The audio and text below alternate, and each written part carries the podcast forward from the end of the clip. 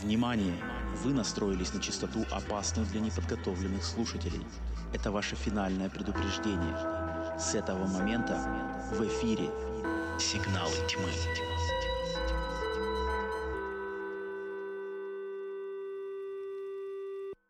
Если вы перебороли приступы панического страха, то добро пожаловать на подкаст «Сигналы тьмы».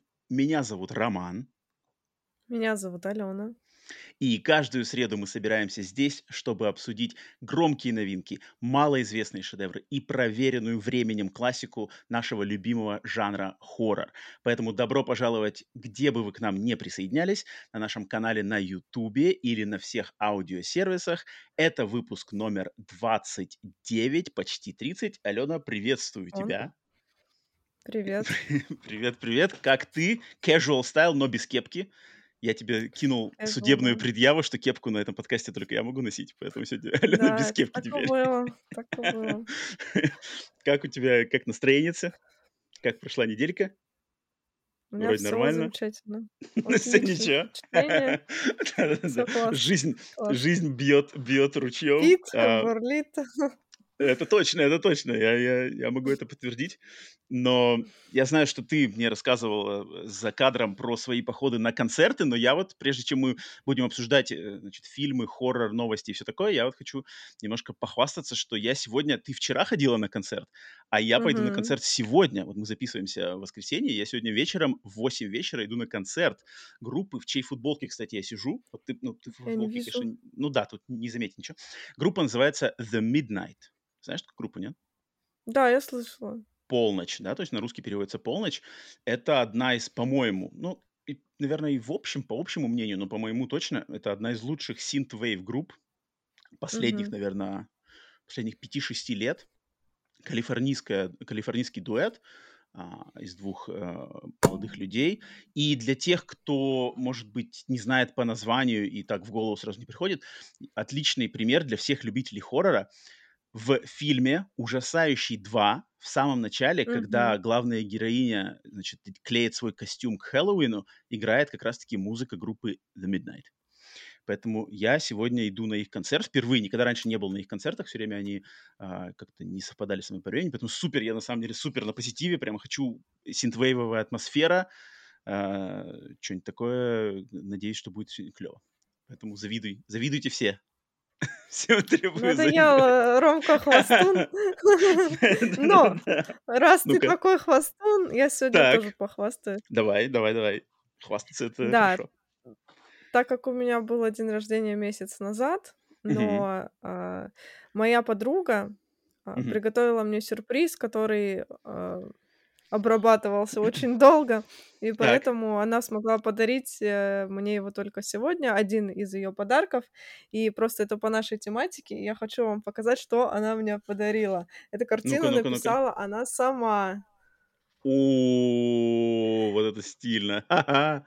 Это типа крик. а, Картина совмещает мою и ее эстетику. Типа это я сижу как крик в маске крика, видишь, с черными А она. Барби, а она типа Барби. А, а, да, у нее типа стаканчик. это всё.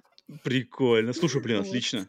Танечка мне подарила. Танечки, блин. Танечке э, отдельный привет и похвала, и класс. Блин, душевно. Да. Еще и когда человек сам рисует, Душевно. это, Когда это сам супер. вообще. Куда ты эту Да. картину, где ее расположишь? Она тут прям на столе стоит у меня. Мне кажется, тебе можно ее даже в кадр, пусть она будет с нами на- присутствовать на подкастах все время, вот туда слева сзади на, на красном фоне. Есть там? Да? Во-во-во-во, блин, супер. Мне кажется, вообще Отлично. потихоньку Да, студия будет, студия будет вырабатываться. Супер, супер, супер. Таня, Таня, похвала огромная. Окей, ладно. Э, Минутка хвастовства закончена. Ответили карта на карту. Покрыли друг друга. Мгм. А, Что, прежде чем мы двинемся к новостям и к пациенту выпуска, что интересно, Алена, есть тебе рассказать, из чего ты страшненького, ужасненького посмотрела за эту неделю, если такое есть? У меня есть Ну, один Ром, фильм. ну ничего не посмотрела я. Ничего Ничего не не посмотрела. посмотрела. Лоботряс, Я не лоботряс, я сериал досматривала.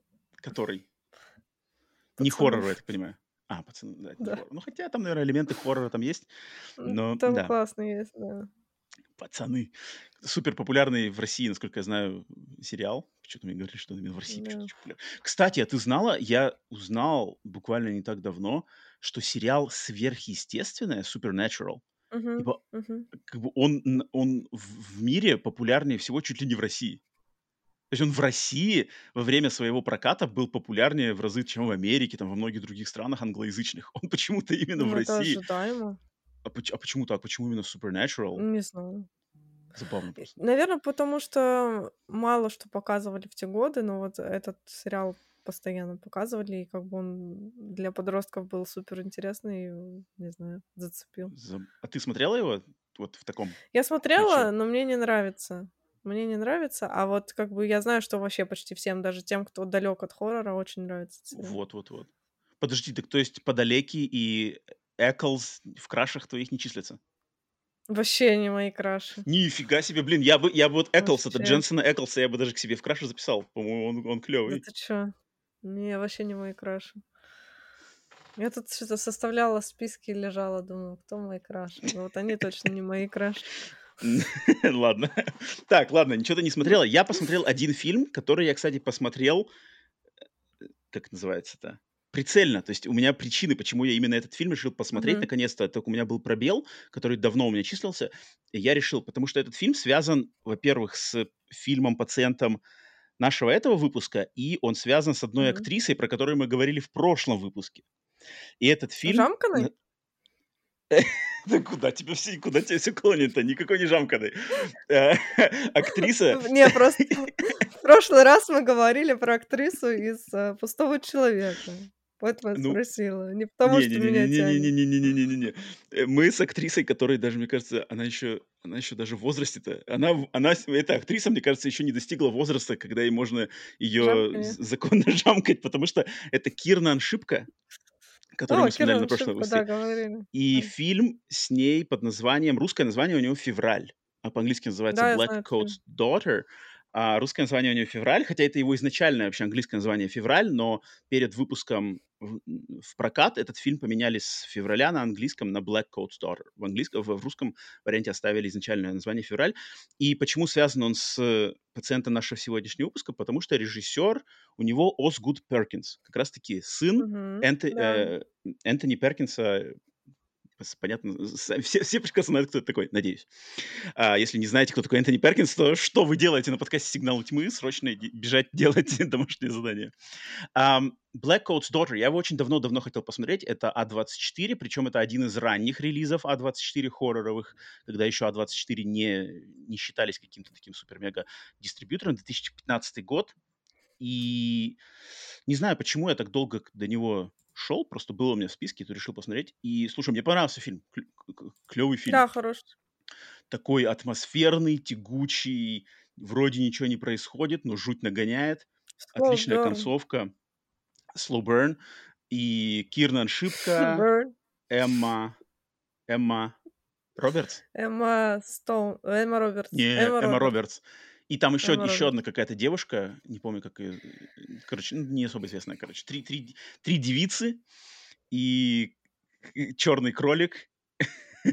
И, и, короче, клевый фильм на самом деле. То есть, да, история, история про, про м, школу для девочек, в которой значит, остались на зимние каникулы, все уезжают э, домой к родителям, и в школе остаются две девочки. А, по каким-то причинам родители за ними не приехали, и одна из них Кирнан Шипка, другая из них а, вот эта еще одна актриса, не помню, как ее зовут. И, короче, начинают происходить жуткие вещи, в частности, с, Кирна, с Кирнаной Шипкой. С ней и, и жуть, и жуть. Да, вроде никаких скримеров, э, никакой особо кровища, но прямо жутко. Серая такая палитра цветовая, вот этот серый снег, серое небо, э, облака, пустые коридоры школы католической для девочек и, и прикольный твист в конце. И сама концовка мне очень понравилась, как вот а, та работа, которая проведена фильмом с персонажем вот Кирной Шипки, и куда это все ведет, и финальные штрихи очень клевые, они, они остаются надолго. То есть это, это тот фильм, в котором концовка и какие-то финальные штрихи этого фильма, они, я уверен, они останутся, наверное, навсегда. Я буду их всегда вспоминать, и они такие будут все время жути нагонять. Поэтому, если кто не смотрел, «Февраль» я точно могу порекомендовать. Хотя в, в процессе просмотра я сначала, я немножко пару моментами такой скучал. Скучал, но финальное впечатление, как-то так все повернулось, что я такой, типа, а, не-не-не, это клево. Ты, у тебя есть, Елена, что вспомнить по этому фильму? Не знаю, какие-то а, впечатления, мысли? Ну вот все, что ты сказал, у меня такое же было мнение. Есть, И ты- а ну, ты я давно Кирнан смотрела, Шипку, я плохо помню. Ки- Кирнан Кирнан Шипку Шипку ты до этого знала уже. Уже знала? Да, да. Себе. Я вот как-то с Кирнаной Шипкой не это, а- а здесь она так, она прямо здесь такая жу- жу- жуткая девочка. Жуткая. Э, У нее как-то что-то что-то что-то в Кирнане Шипке есть. Надо будет, может, Не. Кирнан Шипка крутая.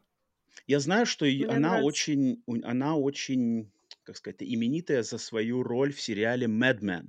Не хоррором сериале, как- не знаю, как называется, «Сумасшедшие мужчины», «Безумцы» или что-нибудь такое, где она, она начала вроде свою карьеру в нем чуть ли не с 7 лет, и она как бы во всех сезонах, с первого там по шестой или седьмой, Мгм. она как бы росла вместе с сериалом. То есть ее персонаж, вот он рос.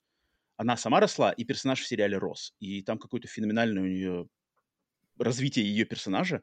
Типа девочка, семилетняя девочка растет до, получается, какого-то 12-летнего возраста и переживает все события персонажа. Я не смотрел этого сериала, но я знаю, что ее частенько упоминают в этом контексте. Поэтому вот фильм в феврале я хотел упомянуть. А так больше, больше ничего нет. И раз у тебя тоже ничего больше нет, поэтому двигаемся на Horror News.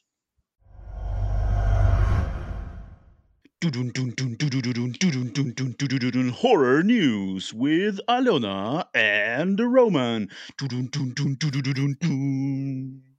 Добро пожаловать на подкаст внутри подкаста, посвященный хоррор-новостям. С вами ваши любимые ведущие Алена и Роман. И сейчас мы расскажем вам самые интересные три заголовка новостей, новостных заголовков, связанных с нашим любимым хоррор-жанром, свершившихся за эту неделю, по моему мнению. Потому что сегодня я выбирал новости я на этот выпуск, так выпуск мной. И вот, Ален, какие заголовочки и новости я приготовил. Итак, Погнали. Готова слышать? Готова слышать, Да. комментировать, анализировать и предсказывать? Да, о, да, я всегда готова. А, говорит ли тебе о чем-то такое название, э, фильм с таким названием «Гори, гори ясно»? Да, Что это такое, ну-ка? но это супергеройский хоррор. Так, э, и тогда какие чувства в тебе вызывает новость, что в разработке находится фильм «Гори, гори ясно 2»? Ну, мне первая часть не особо понравилась, поэтому Так, я ее не смотрел. Я ее не смотрел. Но э, фильм «Гори, гори ясно 2», или как он по-английски называется, «Brightburn», Brightburn, а, находится в разработке в компании H3 Entertainment, которые, посчитав первую часть этого фильма достаточно успешной и уникальной, так как супер, супергеройский хоррор на самом деле звучит достаточно уникально, но что интересное в этой новости, это то, что компания H3 Entertainment открытым текстом заявляет, что при работе и создании фильма «Гори, гори ясно 2» будут активно использоваться нейросети, метаверс и другие способы с Ой-ой-ой. помощью искусственного интеллекта помочь, помочь. Они, уделяют, они именно а, заостряют внимание на том, что Да, да, мы да. будем использовать современные технологии для помощи нашим талантливым художникам, актерам, режиссерам, всем-всем-всем, не для того, чтобы заменить талант и человеческий фактор, а для того, чтобы помочь и, так сказать, ускорить а, и упростить процесс создания фильма. Так Алена, все мысли? начинается, так все начинается. Скользкая дорожка. забастовки, вон уже сколько идут. Там, Да, Я на вашей стороне, ребята. Я на вашей стороне. Не надо, не, ну- нужен нам этот Думаешь, нейросеть. нейросеть, нейросеть сможет подкаст «Сигналы тьмы» сделать за нас когда-нибудь? Конечно, будут сидеть Алена, Рома Ксена, Надо будет попробовать. Ради интереса как-нибудь замутить подкаст э, «Сигналы тьмы» из нейр- нейросети, посмотреть, народ э, почует подвох или нет. Ну да, это тоже странно. Я, конечно, эти все... Ксена. Кс- Ну, Ксену вот нейросеть точно не раскусит. Ксену — это неподражаемое существо. Она коровка. Коровка. Кошка-коровка. Таких нету. У нейросети такого нету в их ассетах. В ассетах точно нету такого. Да, на самом деле очень настораживающая новость. Я насчет всяких нейросетей, искусственных интеллектов и всего-всего этого частенько как-то либо в новостях про это слышу, либо с знакомыми какими-то там за ланчем мы, мы как-то обсуждаем эту тему, потому что у меня есть некоторые знакомые, которые как раз-таки в а, IT-сфере работают, и они это знают не понаслышке. И да, это стрёмная штука, и где вот находится эта вся грань между то, что сделано человеком, как это отличать, когда эта грань будет пересечена, что мы просто уже не сможем даже отличить, потому что люди проводят эксперименты, и результаты этих экспериментов просто какие-то ужасающие. Там, напишите мне рассказ в стиле Стивена Кинга, и нейросеть выдает тебе рассказ, который читается как Мгм. отличный рассказ Стивена Кинга. Его еще подкорректируешь, и вообще конфетка получается. И что делать?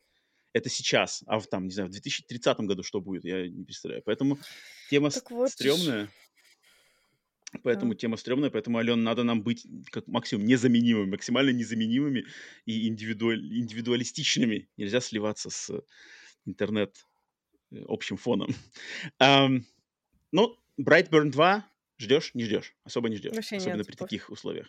Я тоже, да. Но я бы, на самом деле, может быть, посмотрел бы первую часть ради интереса как-нибудь. Ну, посмотри так, на разочек можно. М. Так, вторая новость.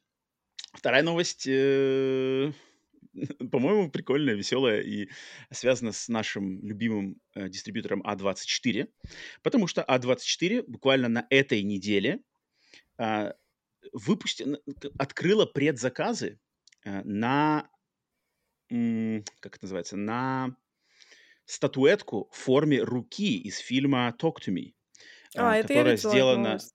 Да. Вот, она сделана, значит, в полный размер этой руки. э, керамическая статуэтка. Э, из 2-3 демон приди, если для кого его истинное название интересует больше. А, эта статуэтка является рукой, да, в полном в в полный размер, со всеми этими, значит, написанными на ней надписями, там что-то имена или что-то такое. Но она еще параллельно является курительной трубкой. То есть у нее сверху есть э, место, где, где можно а, либо благовония, либо какие-то интересующие вас препараты Мгм. ложить, и затем там можно их поджигать. И, и на, в пальце, который вот э, указательный палец этой руки, там есть дырочка, соответственно, Мгм. можно а, что-то курить. А, как тебе такая инициатива от А А24? Мне кажется, странный, странный какой-то вариант. Ладно, если бы это просто была статуэтка. А как курительная трубка, мне кажется, что-то тут не так. Какая-то Ну, они в рекламном, в рекламном маркетинговом своем приложении, они так и говорят, что, типа, это единственное, единственное, как они называют ее, типа, единственный ме- мерчендайзинговый продукт, который поможет вам э, напрямую сплотиться с призраками и все такое. Они, они прямо открытым текстом э, подразумевают, что, типа, это для тех, кто хочет закурить и, и поиграть, поиграть в игры с призраками в контексте, как э, Talk to Me. Стоит эта штука 110 долларов. Кошмар. Ну, Не, есть, ну, короче, где-то 130 со всеми налогами и все такое. Не знаю, не знаю. Мне кажется, это странно. Это пропаганда нездоровая какая-то. Тем Опа, более, опа, что опа. они сами сказали, что не-не-не, в нашем фильме нет никакой отсылки там э, к употреблению запрещенных веществ, а теперь продают такие руки. Вопросы к вам, А24. Я не ханжа, мне не важно на самом деле, но... Ну, Но они же говорят, что это может для, благовоний. Для благовоний может использоваться. Все мы понимаем, какие там благовония будут использоваться. может просто использоваться как рука. Которые целевая аудитория этого фильма. Ну, Как рука, Хм. да, конечно. Но Я если бы ты против. увидела в магазине, купила бы или нет? Не, мне, мне фильм То не есть, зашел, рука не зашла. И хм, все эти вещества тоже не моя тема. блин, ну, э, в полный размер рука, не знаю. Ну, я, я, я на самом деле, что против не имею? Ну, а ч- Ну ладно. как бы, а, а, а чё от этого изменится? Ну, есть эта рука, точнее, можно из нее что-то курить, нельзя из нее курить, ну, какая разница? Если кто-то хочет курить, так он и без руки покурит. Какая разница? Это не то, что, знаешь, он увидел руку, и все, я Нет, курю понятно, теперь. да.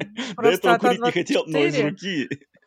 ждешь чего-то более, не знаю, а, Чего лаконичного, умного. Ну, это какой-то это ассоциация сразу с чем-то таким возвышенным, умным и так далее. а Они просто, типа, курительным трубкам. Ну ладно, ладно, Ну, блин, это курительная трубка это одно из ее применений. Так-то она может просто стоять на полочке, как рука из фильма. Тоже нормально. хорошо. Пусть будет Не так. знаю, я, я, я не против, я не против. Сам бы, наверное, не купил, особенно за 130 баксов. А, но я что-то думаю, почему бы нет? Фан для, фа- для фанатов, любой фан я, при- я приветствую. Окей. Так, это была вторая новость. А третья новость, третья новость, Ален, тут специально для тебя. О, Потому что, а, ну, ты должна в этом Кайл Гаунер? Нет, не, подожди, может быть... Нет, Кайл меня. Галнер нет, не А, новость связана с э, одним из твоих любимых фильмов, как оказалось, это фильм а, «Незнакомцы», «Strangers». о, мой Потому что в да. 2024 году нас ждет аж новая трилогия фильмов Strangers, которая так и называется The Strangers Trilogy. Их сразу будет три фильма, они, по ходу дела, сняты или снимались уже одновременно, и все выйдут в 2024 году.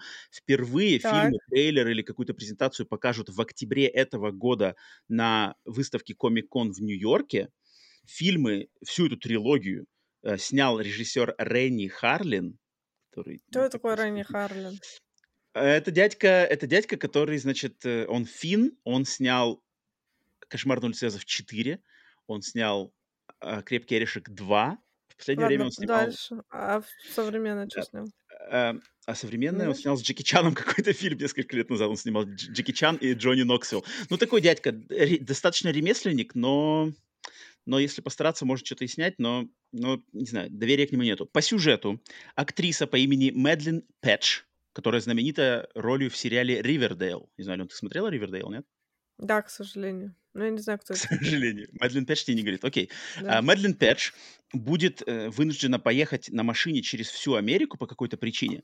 И когда ее машина сломается, она будет ночевать в Airbnb, и там на нее как раз-таки нападут незнакомцы. Вопрос. Что э... такое R&B. R&B, это R&B, знаешь? Уитни Хьюстон, это все. Подожди, ты не знаешь, что такое Airbnb? Ты не знаешь, что такое Airbnb? Ну, я знаю. А как, а как это по-русски называется Airbnb? Ну, это когда ты по интернету заказываешь комнату, но не в гостинице, а вот люди сдают комнаты или там, не знаю, диванчик у себя как бы в доме. Как бы, никто как, так как не частная... делает.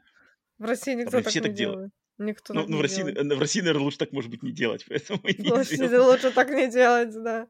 Нет, ну, реально, то есть, вот, например, так не делает. У тебя, то есть у тебя, например, грубо говоря, есть квартира, ты эту квартиру э, там всю как бы, ну, отделаешь, что такое, и в интернете на сайте airbnb.com а, делаешь как объявление, что вот-вот квартира как, как гостиничная комната. Квартире. Ты там, не, ты там не живешь, и ты ее а. сдаешь именно как гостиницу, то есть как номер гостиницы. Так, ну, это просто суточная аренда на любом сайте. ЦА. Да, ну вот, вот по-английски, вот, вот, и по-английски это называется Airbnb. Потому что потому что первый сервис, который такой де- начал делать, он airbnb.com. А, все, я поняла. То есть типа, в, в обход в обход гостиниц. Так. И вот и вот в, в этом Airbnb на нее, собственно, и нападут твои любимые незнакомцы. Мои любимые незнакомцы. А там реально мои любимые? Ну, э, пока что показана только одна картинка, такой типа промоушен, промо-имидж, и там вот, этот дядька в мешке. Классический дядька в мешке. Если мужик в, в мешке будет, все, я Он смотрю. есть. Мужик в мешке уже Всё. точно будет. Вопросов есть, нет, я смотрю. Так, трилогия, Ален, трилогия. Вообще кайф. Не один фильм, а сразу три. Блин, Ренни Харлин, конечно, вот, вот кто знает Ренни Харлина, это такой дядька, вроде бы... Вот э, о чем тебе говорит э, «Кошмар на связав 4»? Тебе о чем говорит это?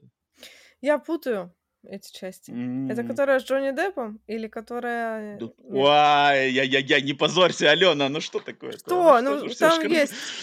Как Почему можно перепутать Джонни Деппа? Джонни Депп в первой части только. Ты что, какие... Рома, алло, в камео он был в какой-то части, в третьей или четвертой. В какой? Где он играет в этот... В... Чего? Как ее, господи? В игру. Геймбой? Да, типа типа, как какая-то Так, игра. теперь подожди, теперь моя очередь позориться. Это я, что ли, позорюсь? Да. Я что-то не помню Джонни Деппа. Я не помню Джонни Деппа в камео. Джонни Депп в камео был в этом? Конечно. Ну-ка, ну-ка, надо, такое надо проверить. Ну-ка, пробиваем информацию. Где был Джонни Депп в камео? Сейчас ты, кто-то тут ну-ка, ну-ка, ну-ка. нас отгребет. Не-не-не, если я, если я опозорюсь, я все признаю. Я, мне как бы, у меня, у меня проблем с признанием собственного позора никогда не бывает. Ну-ка, сейчас, сейчас проверим. Ну, давай, смотри. Джонни Депп камео. Так, сейчас. Я думал, что Джонни Депп снялся в первой части, а потом вообще стороной обходил всегда ну, конечно. Сейчас, секунду. Джонни Депп, сейчас Nightmare. Так, вот, вот, вот. А, в пятой части. Пятой. Ну, вот, телеви... я, я говорю, в телевизоре. Да, я их путаю. Э, не, подожди, какой пятый? Я вру, шестой, в шестой, в шестой части, которая финальный, финальный кошмар. Я поняла. Ты права, ты права. Камео, камео. Не зачет, не зачет мне. Я думал, ты перепутала просто с Джонни Деппом из первой части. Да, все, все, все, снимаются все мои обвинения и только себя себя. Я все кошмары, знаешь, сколько раз пересмотрела. А, я Тогда поняла, четвертая где, часть. Где спицы, где спицы, я поняла. Где спица, где, значит, это... Это хорошая. А, акула, акула под песком плавает. Это хорошее. Но, типа, она считается, она считается, как, как бы, четвертая часть считается, это вот когда серия перешла грань как бы в юмор, то есть она стала уже комичной, да, где, где, да. где Фредди уже стебется, и она как бы не страшная. И вот Ренни Харлин, с одной стороны, это одна из самых успешных в финансовом плане частей, потому что это был самый пик популярности Фредди. С другой стороны, как бы многие его обвиняют, что вот Ренни Харлин, попсовый дядька, уничтожил Фредди. Потому что Нет, третья хорошо. многими считается лучшая часть. Ну вот, вот, короче, ну тогда, если ты любишь, то поэтому, может быть, у тебя Ренни и порадует э, твоими незнакомцами? Три фильма. Незнакомцы меня порадуют в любом случае. Меня даже этот э, ужасный э, сиквел порадовал. Вообще, я была в Не такой, уж, не такой уж, кстати, он ужасный, он нормальный. Он нормальный, по-моему. Мне ок. Вообще Мне кажется, знаешь, я, я когда увидел, что они пишут «Незнакомцы. Трилогия», мне сразу же в голову пришла вот эта трилогия Fear Street, которая была на Netflix пару лет назад. Помнишь такую? Да, там да, Fear Street что-то 1996, да, да. 1587, что-то вот это. Почему-то мне... а, потому что это, эти, эта трилогия была очень популярная, очень прямо Да. хайповая на Netflix. А, и мне кажется, не удивлюсь, если они посмотрели на это и такие, давайте бомбим сразу трилогию, выпустим их в 24 году на каких-нибудь сервисах, по-любому в кинотеатр это не пойдет, мне кажется. И тут... Но осталось ждать недолго, в октябре уже покажут на Комик-Коне. Естественно, на твоей улице скоро будет праздник, скоро, скоро незнакомцы Алена снова тебя первая с посетят. попкорном сидит уже в В мешке. Готовься, Да. готовься, скоро В к тебе мешке, да, такая. Ну все, вот, надеюсь, к- кто там, кому для кого-то это еще новости даже радостные, будете вместе с Аленой ждать незнакомцев. Все, на этом э, три новости, Святая Троица, подкаста «Сигналы тьмы», и на этом завершается наш подкаст внутри подкаста Horror News. До скорых встреч! Тудун-тун-тун, Такс, теперь мы, значит, двигаемся на обсуждение пациента нашего. Даже двух сегодня у нас у нас у нас сегодня сиамские близнецы а, в кои-то веки. Но-но-но, я б так Ну, не ну да. Ну, почему? Или как это? Типа один, один красивый, другой уродец? Это не сиамские близнецы, как это называется? Ну, я не- близнецы из, из цирка, из цирка... Как же называется цирк, где уродцы ходят? Короче, урод. да, два фильма у нас сегодня с- спаренная парочка а, фильмов «Психо», легендарно... По-русски он «Психо» называется, не «Психоз»? Психо, психо, да. Психо, да. Я почему-то в голове думал, что, может, он психоз называется по-русски. А, да, я как, э, если вы внимательно слушаете все наши выпуски, то на прошлом подкасте я, естественно, анонсировал, что в этот раз я хочу с Аленой обсудить ремейк легендарного фильма Альфреда Хичкока «Психо» 1960 года, а ремейк 1998 года, который является достаточно уникальным фильмом.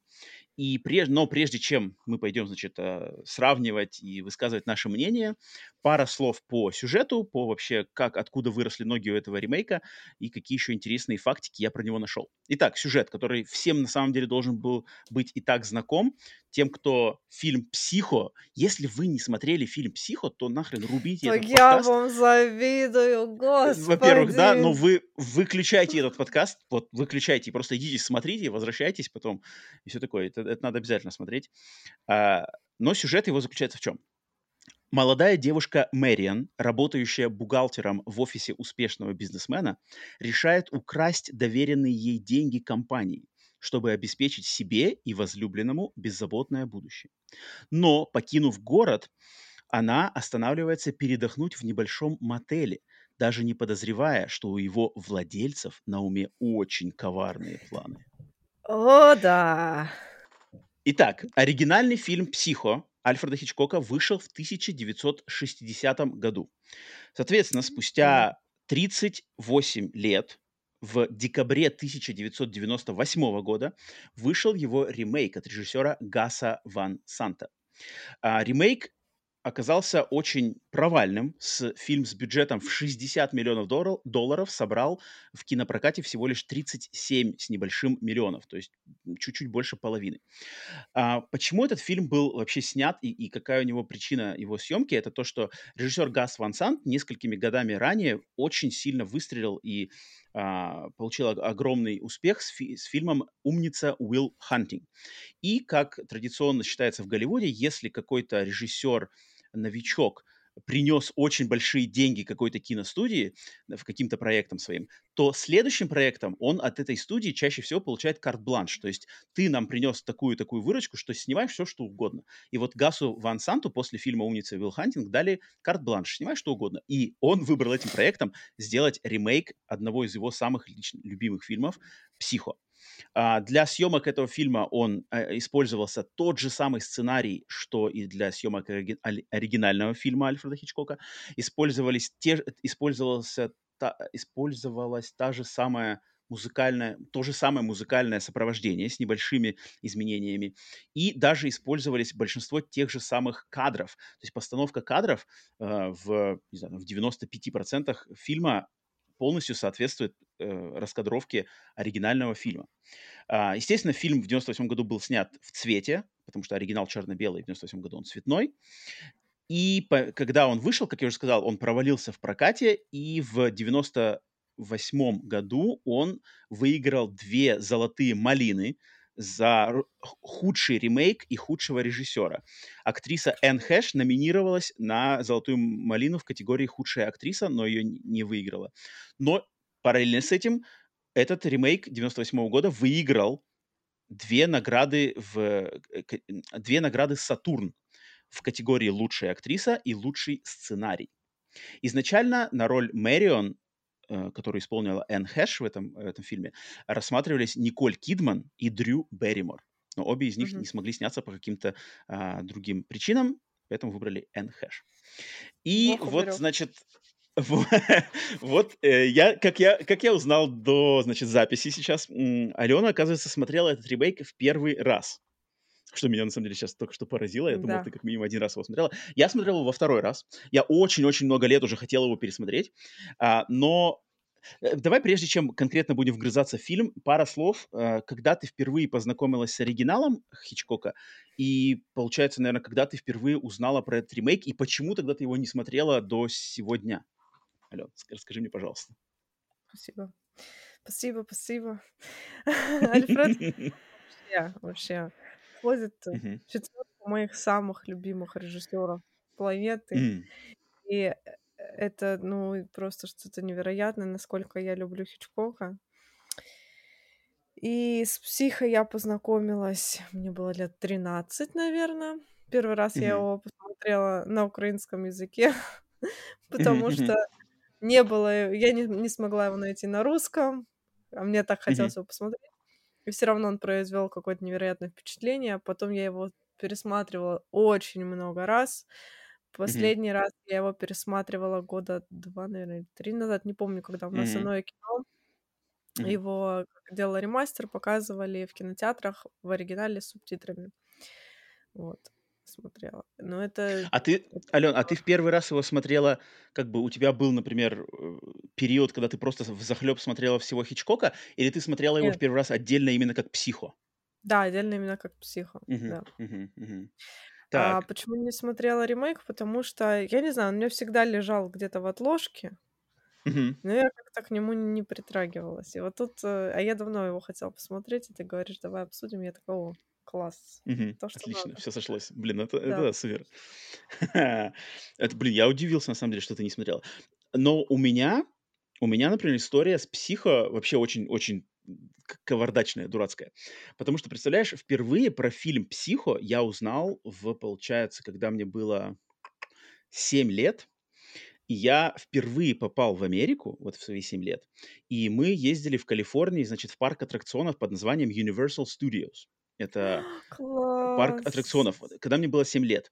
И вот в этом парке аттракционов есть дом из «Психо», то есть реальный дом, декорация, из, который был в фильме «Психо» Альфреда Хичкока, он там стоит на, на холме, как бы, и ваш этот небольшой этот трамвайчик, в котором вы проезжаете по этому всему, значит, павильону, он проезжает как бы рядом с ним, и гид, экскурсовод говорит, вот там это дом из фильма «Психо», там, значит, Норман Бейтс живет, все такое.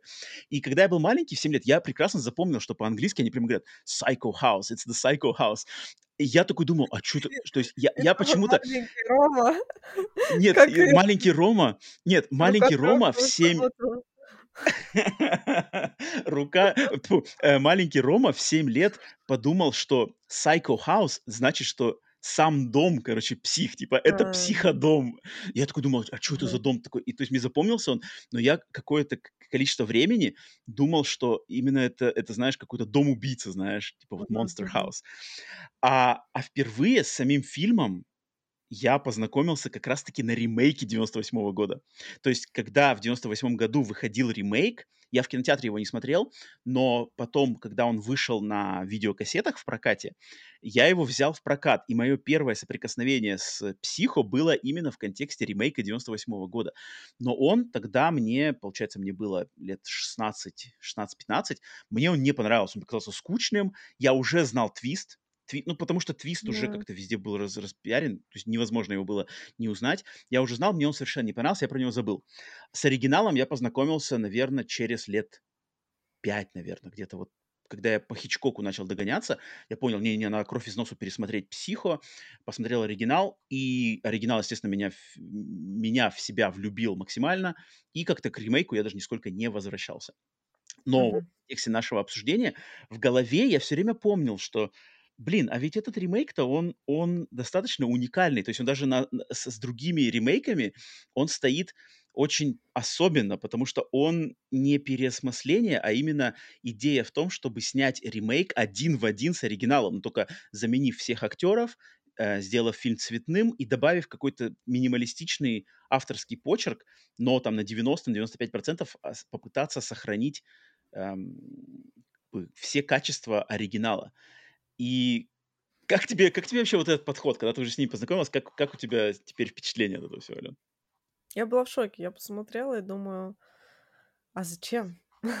Я думала, если честно, что его кто-то заставил. Но что... я не читала историю, я думала, что пришел запрос на ремейк. «Психа». Ну, как бы столько лет прошло, надо сделать в цвете. Как бы кто снимет? Оба, оба, оба, кто еще не убежал? Оп, Гас Ван Сент, иди сюда. И он такой, блин, пожалуйста, только не увольняйте, хорошо, ладно. И, и все. И так появился психа. Потому что я смотрю, а я как бы психа, я каждый год пересматриваю. И я смотрю, и так, ну это же вообще один в один. Один в один просто. Вот, вот ничего не, не, не изменено. Даже музыка, я в шоке была. Музыка, эффекты, вы что творите вообще? И, ну, я не знаю. У меня нет негатива к этому ремейку, потому что Гас Ван Сент котик. Я не могу его, э, ругать. Да, я не могу его ругать. Но почему он... Зачем он это сделал? Ну, может, А он смотри, а я... Нет, а я, я могу прекрасно пояснить, потому что я, у меня есть коллекция, в, в моей коллекции, блин, надо было достать, э, моих дисков, у меня есть коллекция всего психо, всех частей, и там в ней, в этой коллекции есть ремейк, и на диске, коллекционном диске с ремейком есть э, небольшой документальный а, типа фильмик про как раз-таки создание, почему это создался этот фильм, и там Гас Ван Sant, он говорит, что его все пытались отговорить, то есть студия, говорю, зачем, что за бредовая идея, актеры, актеры, которым посылался, значит, сценарий и э, приглашение на кинопробы, они типа, они знаешь, думают, что типа ошибка какая-то, типа мне почему-то, они звонили и говорили, мне по ошибке прислали сценарий э, «Психо» Хичкока, вы ошиблись, наверное, пошлите в сценарий нормального фильма. Э, Им лично перезванивал Гас Ван Сент и говорит, слушай, нет, так и делаем, мы снимаем по тому же сценарию, это будет э, ремейк кадр в кадр. Никто, по сути дела, кроме самого Гаса Ван Сента, никто из съемочной команды, из продюсеров, никто не мог понять, зачем. И когда ему задавали, ему, то есть в документальном фильме, Гас Ван Сента прямо спрашивает, зачем? И он говорит, я хочу Мгм. попробовать, возможно ли воспроизвести фильм. То есть как бы в этом нету никакого умысла сделать новую версию, в этом нету умысла перемудрить Хичкока. Фильм Хичкока идеален. О, ему не, на- не Да, нужны ремейки, ему это ничего не надо. правда. Но, но я хочу сделать эксперимент. И он говорит, вот мне очень понравилась его фраза, он говорит, эксперимент для своего существования, он не обязательно должен быть успешным. То есть даже неуспешный провальный эксперимент все равно достоин его М, проведения. И когда я услышал эту фразу от него, я подумал, блин, это, это, это идеально все, как бы это идеально все объясняет. И у меня мое уважение к этому фильму и к этому поступку Гаса Ван Сента просто тьф, троекратно, наверное, под, под- подпрыгнуло. То Вообще, есть, когда я понял, как бы, вообще. что он снимал это, уже понимая, что это будет высмеяно, что это будет принято э, как бы в штыки, но ему хотелось сделать эксперимент, и у него был карт-бланш от студии, и он свой карт-бланш использовал на супер как бы искренний личный эксперимент попробовать, а что из этого получится. То есть давайте посмотрим, что из этого получится. Это так, по-моему, это так круто, это так классно. И, и Ну, такого в больше даже я... да. таких как бы примеров я даже привести не могу больше. А, Эксперимент удался. Сто процентов. эксперимент, эксперимент удался именно как бы своим фактом своего существования. Это это очень занятно, и когда я его сейчас смотрел, на самом деле я в фильме нашел кое-какие моменты, по-моему, очень даже положительные. То есть там в нем есть э, достаточно ко- кое-что можно в нем отметить в положительном ключе, но сам по себе факт его, да, что подход попытаться снять заново фильм а, один в один с оригиналом, но отталкиваясь от контекста времени, да, то есть 98 год, естественно, надо э, снимать в цвете, естественно, надо добавить крови, естественно, надо добавить каких-то более, что ли, смелых решений, да, которые нельзя было использовать, в, э, нельзя было показывать в 60-е годы.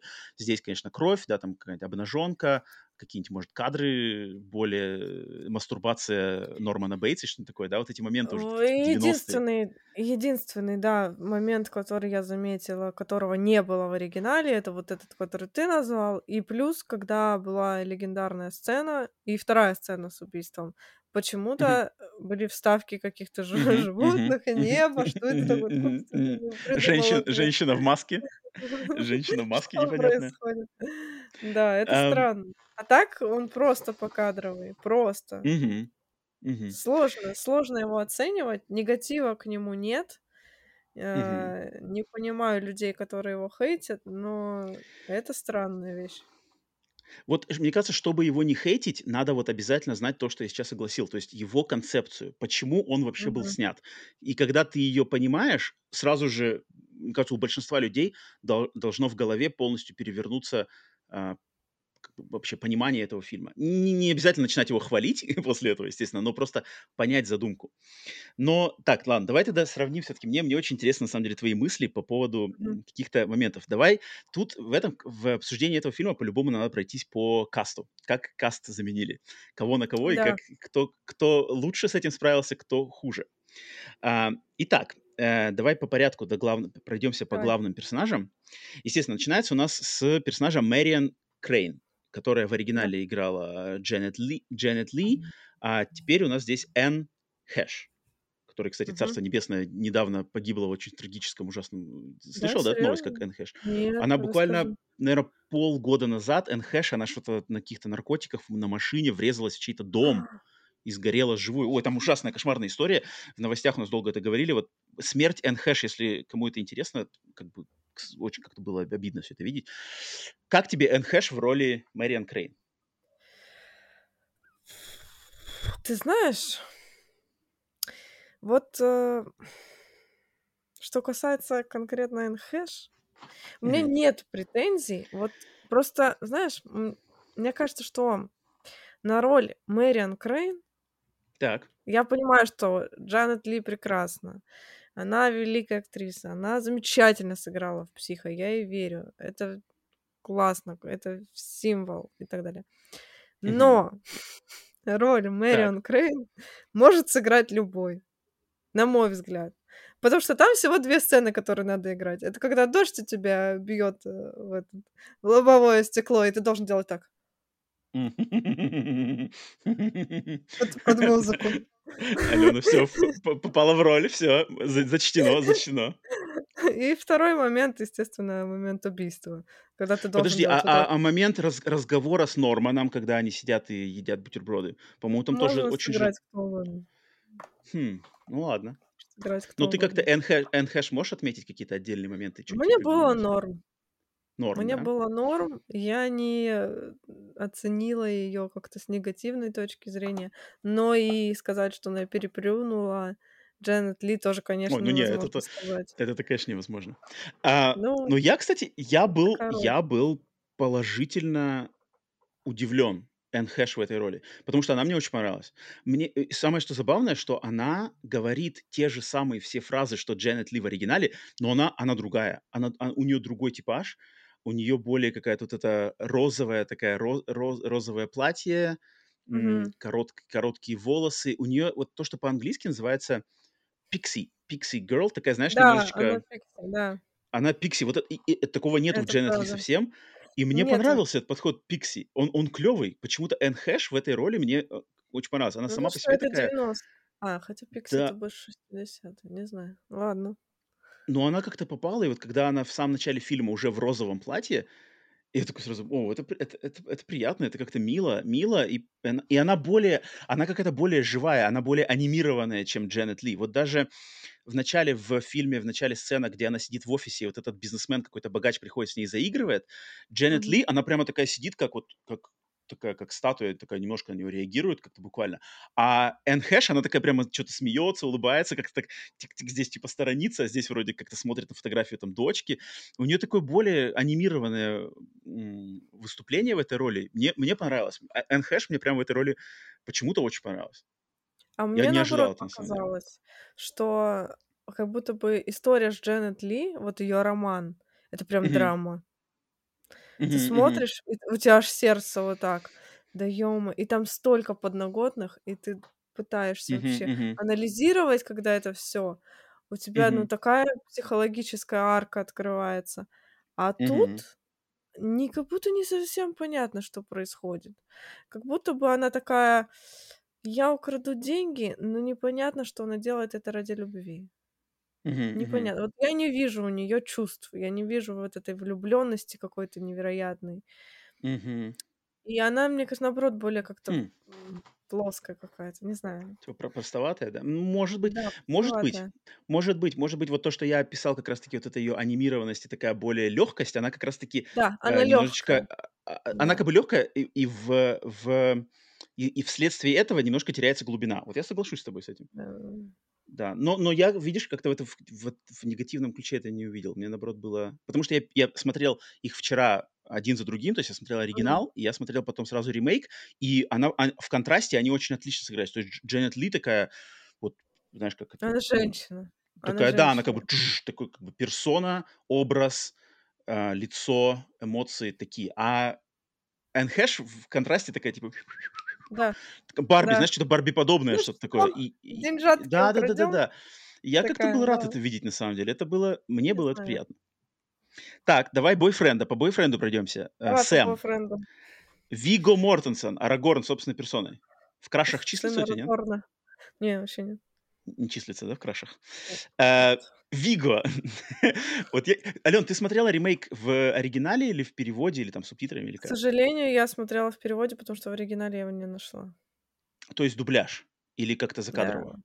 Дубляж. А, оригинального английского ты не слышала вообще, да, М-м, получается? Нет, нет. М, потому что Виго Мортенсен в этой роли, он, он играет здесь такого южного, как бы южного, немножечко, знаешь, простофилю такой южный Мгм. простофиля, который в оригинале, вот в оригинале, я не помню, как актера зовут, который в оригинале играет Сэма, там такой более, что ли, импозантный такой дядька, стиляга Да, такой, стиля- стилявый. да. А Вига, Вига, он больше именно у него вот причем то, что близко мне, потому что вот я в Америке живу как раз-таки в, в, а, на юге Америки, где вот кантри-музыка, ковбой, ну не ковбой у нас здесь, но вот такой, знаешь, такие ребята, как Вига Мортенсон, они здесь Мгм. характерны для того района Америки, где я живу.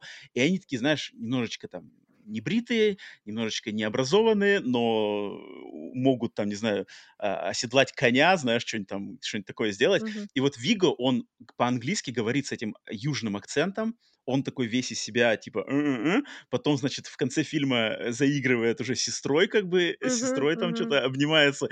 И, и мне это понравилось. И он, Виго, этим образом мне очень напомнил свой, своего персонажа в «Техасской резне бензопилой 3», в которой он снялся несколькими годами ранее этого пси- ремейка «Психи». Там у него, «Психа», у него там тоже такой же персонаж, тоже такой М. же южный, южный простофиля, вот как это. И это было забавно посмотреть, очень, очень контрастирующий образ.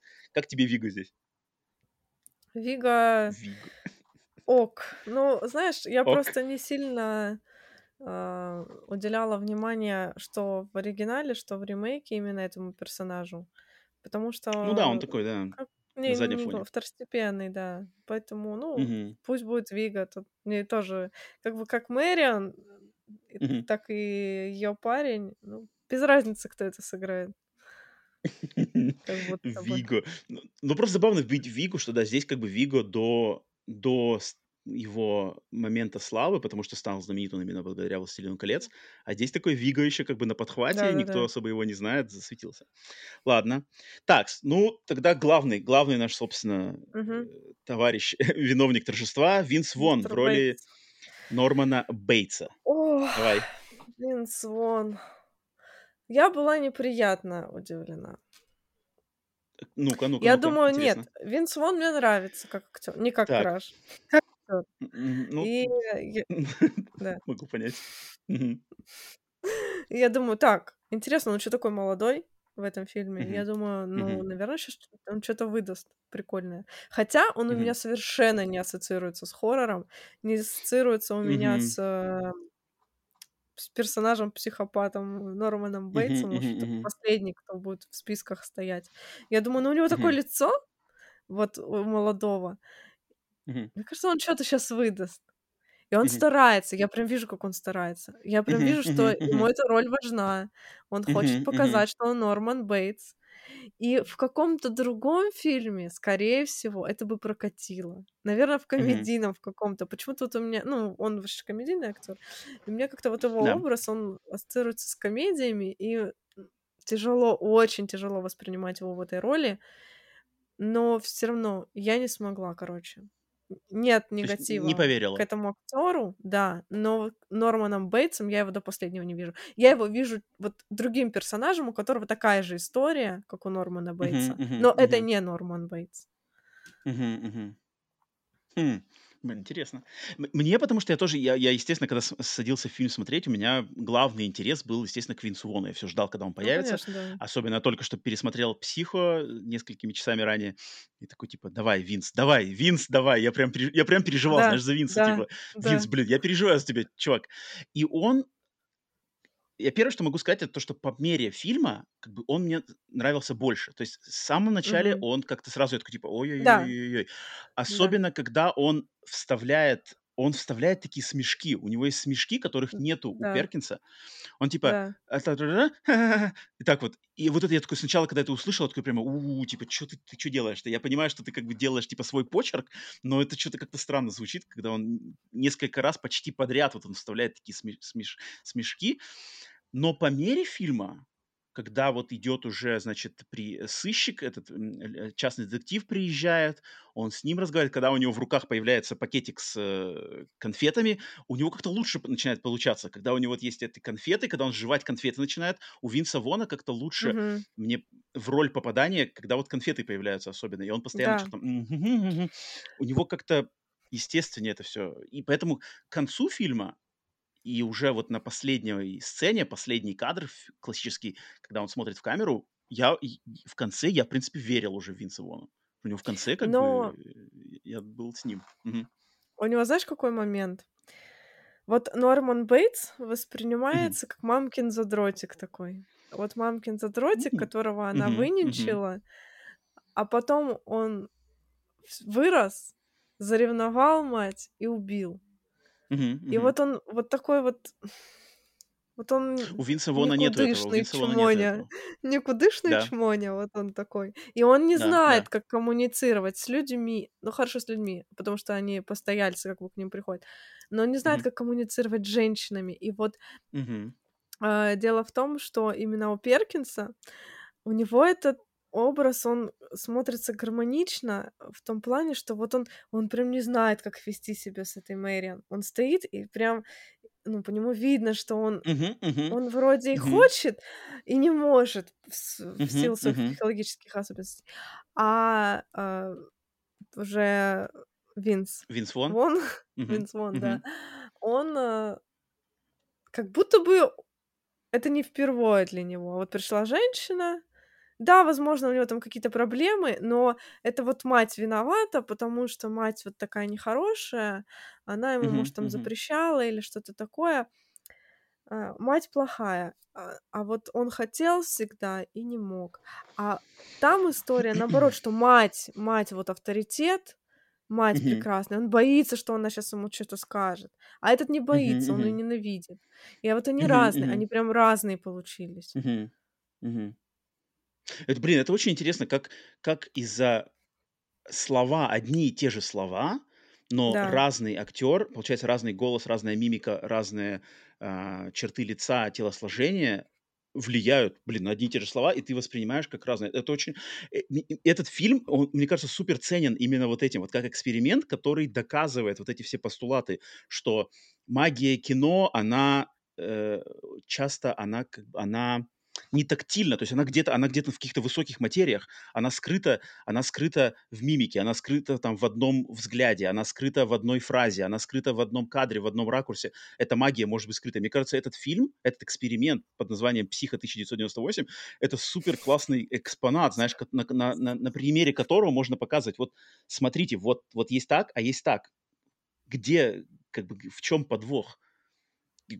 Мне просто это мозг взрывает, как бы, что у нас есть такой, как бы, есть такая, э, такой, как сказать-то, шанс, знаешь, сравнить фильмы и вот получить, что вроде один и тот же персонаж, разные актеры и воспринимаются по-разному. Какие-то подтексты свои mm-hmm. находятся. Вот как ты, Алена, сейчас огласила, свои какие-то подтексты в тех же самых словах. Да, это, да, очень, это очень да, клево. Да. Это очень клево. Это очень клево. А um... вот персонаж, который мне понравился, но ну в оригинале так не понравился, это как раз Джулиана Мур. Ну, потому что мне Джулиана Мур в принципе нравится очень. Так, Лайла. Да, Лайла. в том, Лайла, в том фильме она тоже как... Она больше была второстепенной. Она не особо читалась. Она вот для того, чтобы раскрыть сюжет. А Джулиана Мур характер, Да, да, да, да. Сразу же, сразу с первых же кадров. да, она прям Она сразу на себя внимание притягивает. Да. И вот это интересно. И ты прям болеешь за нее, думаешь, блин, ты сейчас пошла в этот дом, отчаянная женщина прячься, беги. Ты за нее болеешь, да, потому да. что за сестру в оригинале я не болела абсолютно, мне было пофиг. Uh-huh, а uh-huh. вот тут тоже, да, интересный момент. Да, но, но Джулиана Мун сразу видно, что Джулиана Мур, она решила, как бы видно, что она с первых кадров своих она решила э, себя поставить, вот я агрессивная такая, прямо как бы да. полностью противоположная ага. своей сестре, и сейчас я тут все разрулю, как бы, ну, это, да. это, это клево, я, я, я не ожидал такого, типа, воу-воу-воу-воу-воу. Причем я очень люблю Джулиану Мур, по-моему, очень офигенная актриса. Офигенная, И что да. она решила подать себе здесь с такой точки зрения, это прикольно. Это мне понравилось, да. Да, а, а как насчет Уильяма Эйч Мейси в роли сыщика Арбагаста? Он тебе как Это прикол, короче. Я сидела, смотрела, думаю, блин, кто же этот актер? Где я его видела? Где я его видела? И потом я вспомнила, что я его в «Бесстыжих» видела. И как я, когда я это вспомнила, я думаю, блин, сериал, да. И у меня просто, я думаю, блин, ну вот отец Бухарь, который все время валяется где-то на полу, теперь оказывается сыщик. И мне так сложно было его воспринимать в этой роли. Нет, он, он прикольный, он такой прям... Ему идет эта роль. Но Мгм. из-за того, что, видимо, я посмотрела сериал раньше, у меня вот этот осадочек остался. У меня Уильям Эйч Мейси, он чаще всего ассоциируется с фильмом «Фарго». «Фарго» братьев Мгм. Коэнов, где он играет там муженька. И он такой, блин, он классный актер, он очень харизматичный актер, Классный, но да. он, у- него харизма такая суперспецифическая, как бы она такая, такая вот какая-то, ю- ю- как юли- Мгм. юли- юлит, он все что-то юлит как-то такой, Да, он такой, юлит. такой Да, хорошее слово. прикольный. И, и как бы опять же контрастирует с сыщиком из оригинального психо, который такой более как бы полненький, такой более видно какой-то он такой Коломбо, Коломбо подобный такой э, товарищ. Не, ну Коломбо более тоже харизматичный все-таки. Коломбо он такой. Мгм. А этот, да, он такой классический сыщик. Мгм, мгм, мгм. А, Пожалуй, из всех, на самом деле, из всех актеров вот этого состава, мне вот Мейси мне сложнее всего было воспринимать в этой новой роли. Он как он, Мгм. мне, он меня, мне вот из, из кого мы сейчас согласили, да, из главной этой пятерки, Мейси для меня при, при всей моей любви и уважению к нему, но он как-то здесь что-то типа, Мейси сыщик, Мейси сыщик, сыщик Он как будто, знаешь, валялся пьяный где-то, потом дельце подвернулось, он нашел пыльный костюм где-то у себя, быстро нацепил, такой, не-не-не, все, все, все, я сегодня не пью. Что такое есть, что такое есть. Ну, в общем, блин, у этого фильма на самом деле актерский состав там очень мощный. Да, это да, как бы это никакого да, проходного нету. а- Они как бы с да. кастингом, они прям постарались. Э, Я еще, кстати, был очень э, приятно, не то чтобы приятно, а поражен в, в эпизоде. Тут есть в эпизодической роли басист группы Red Hot Chili Peppers Flea.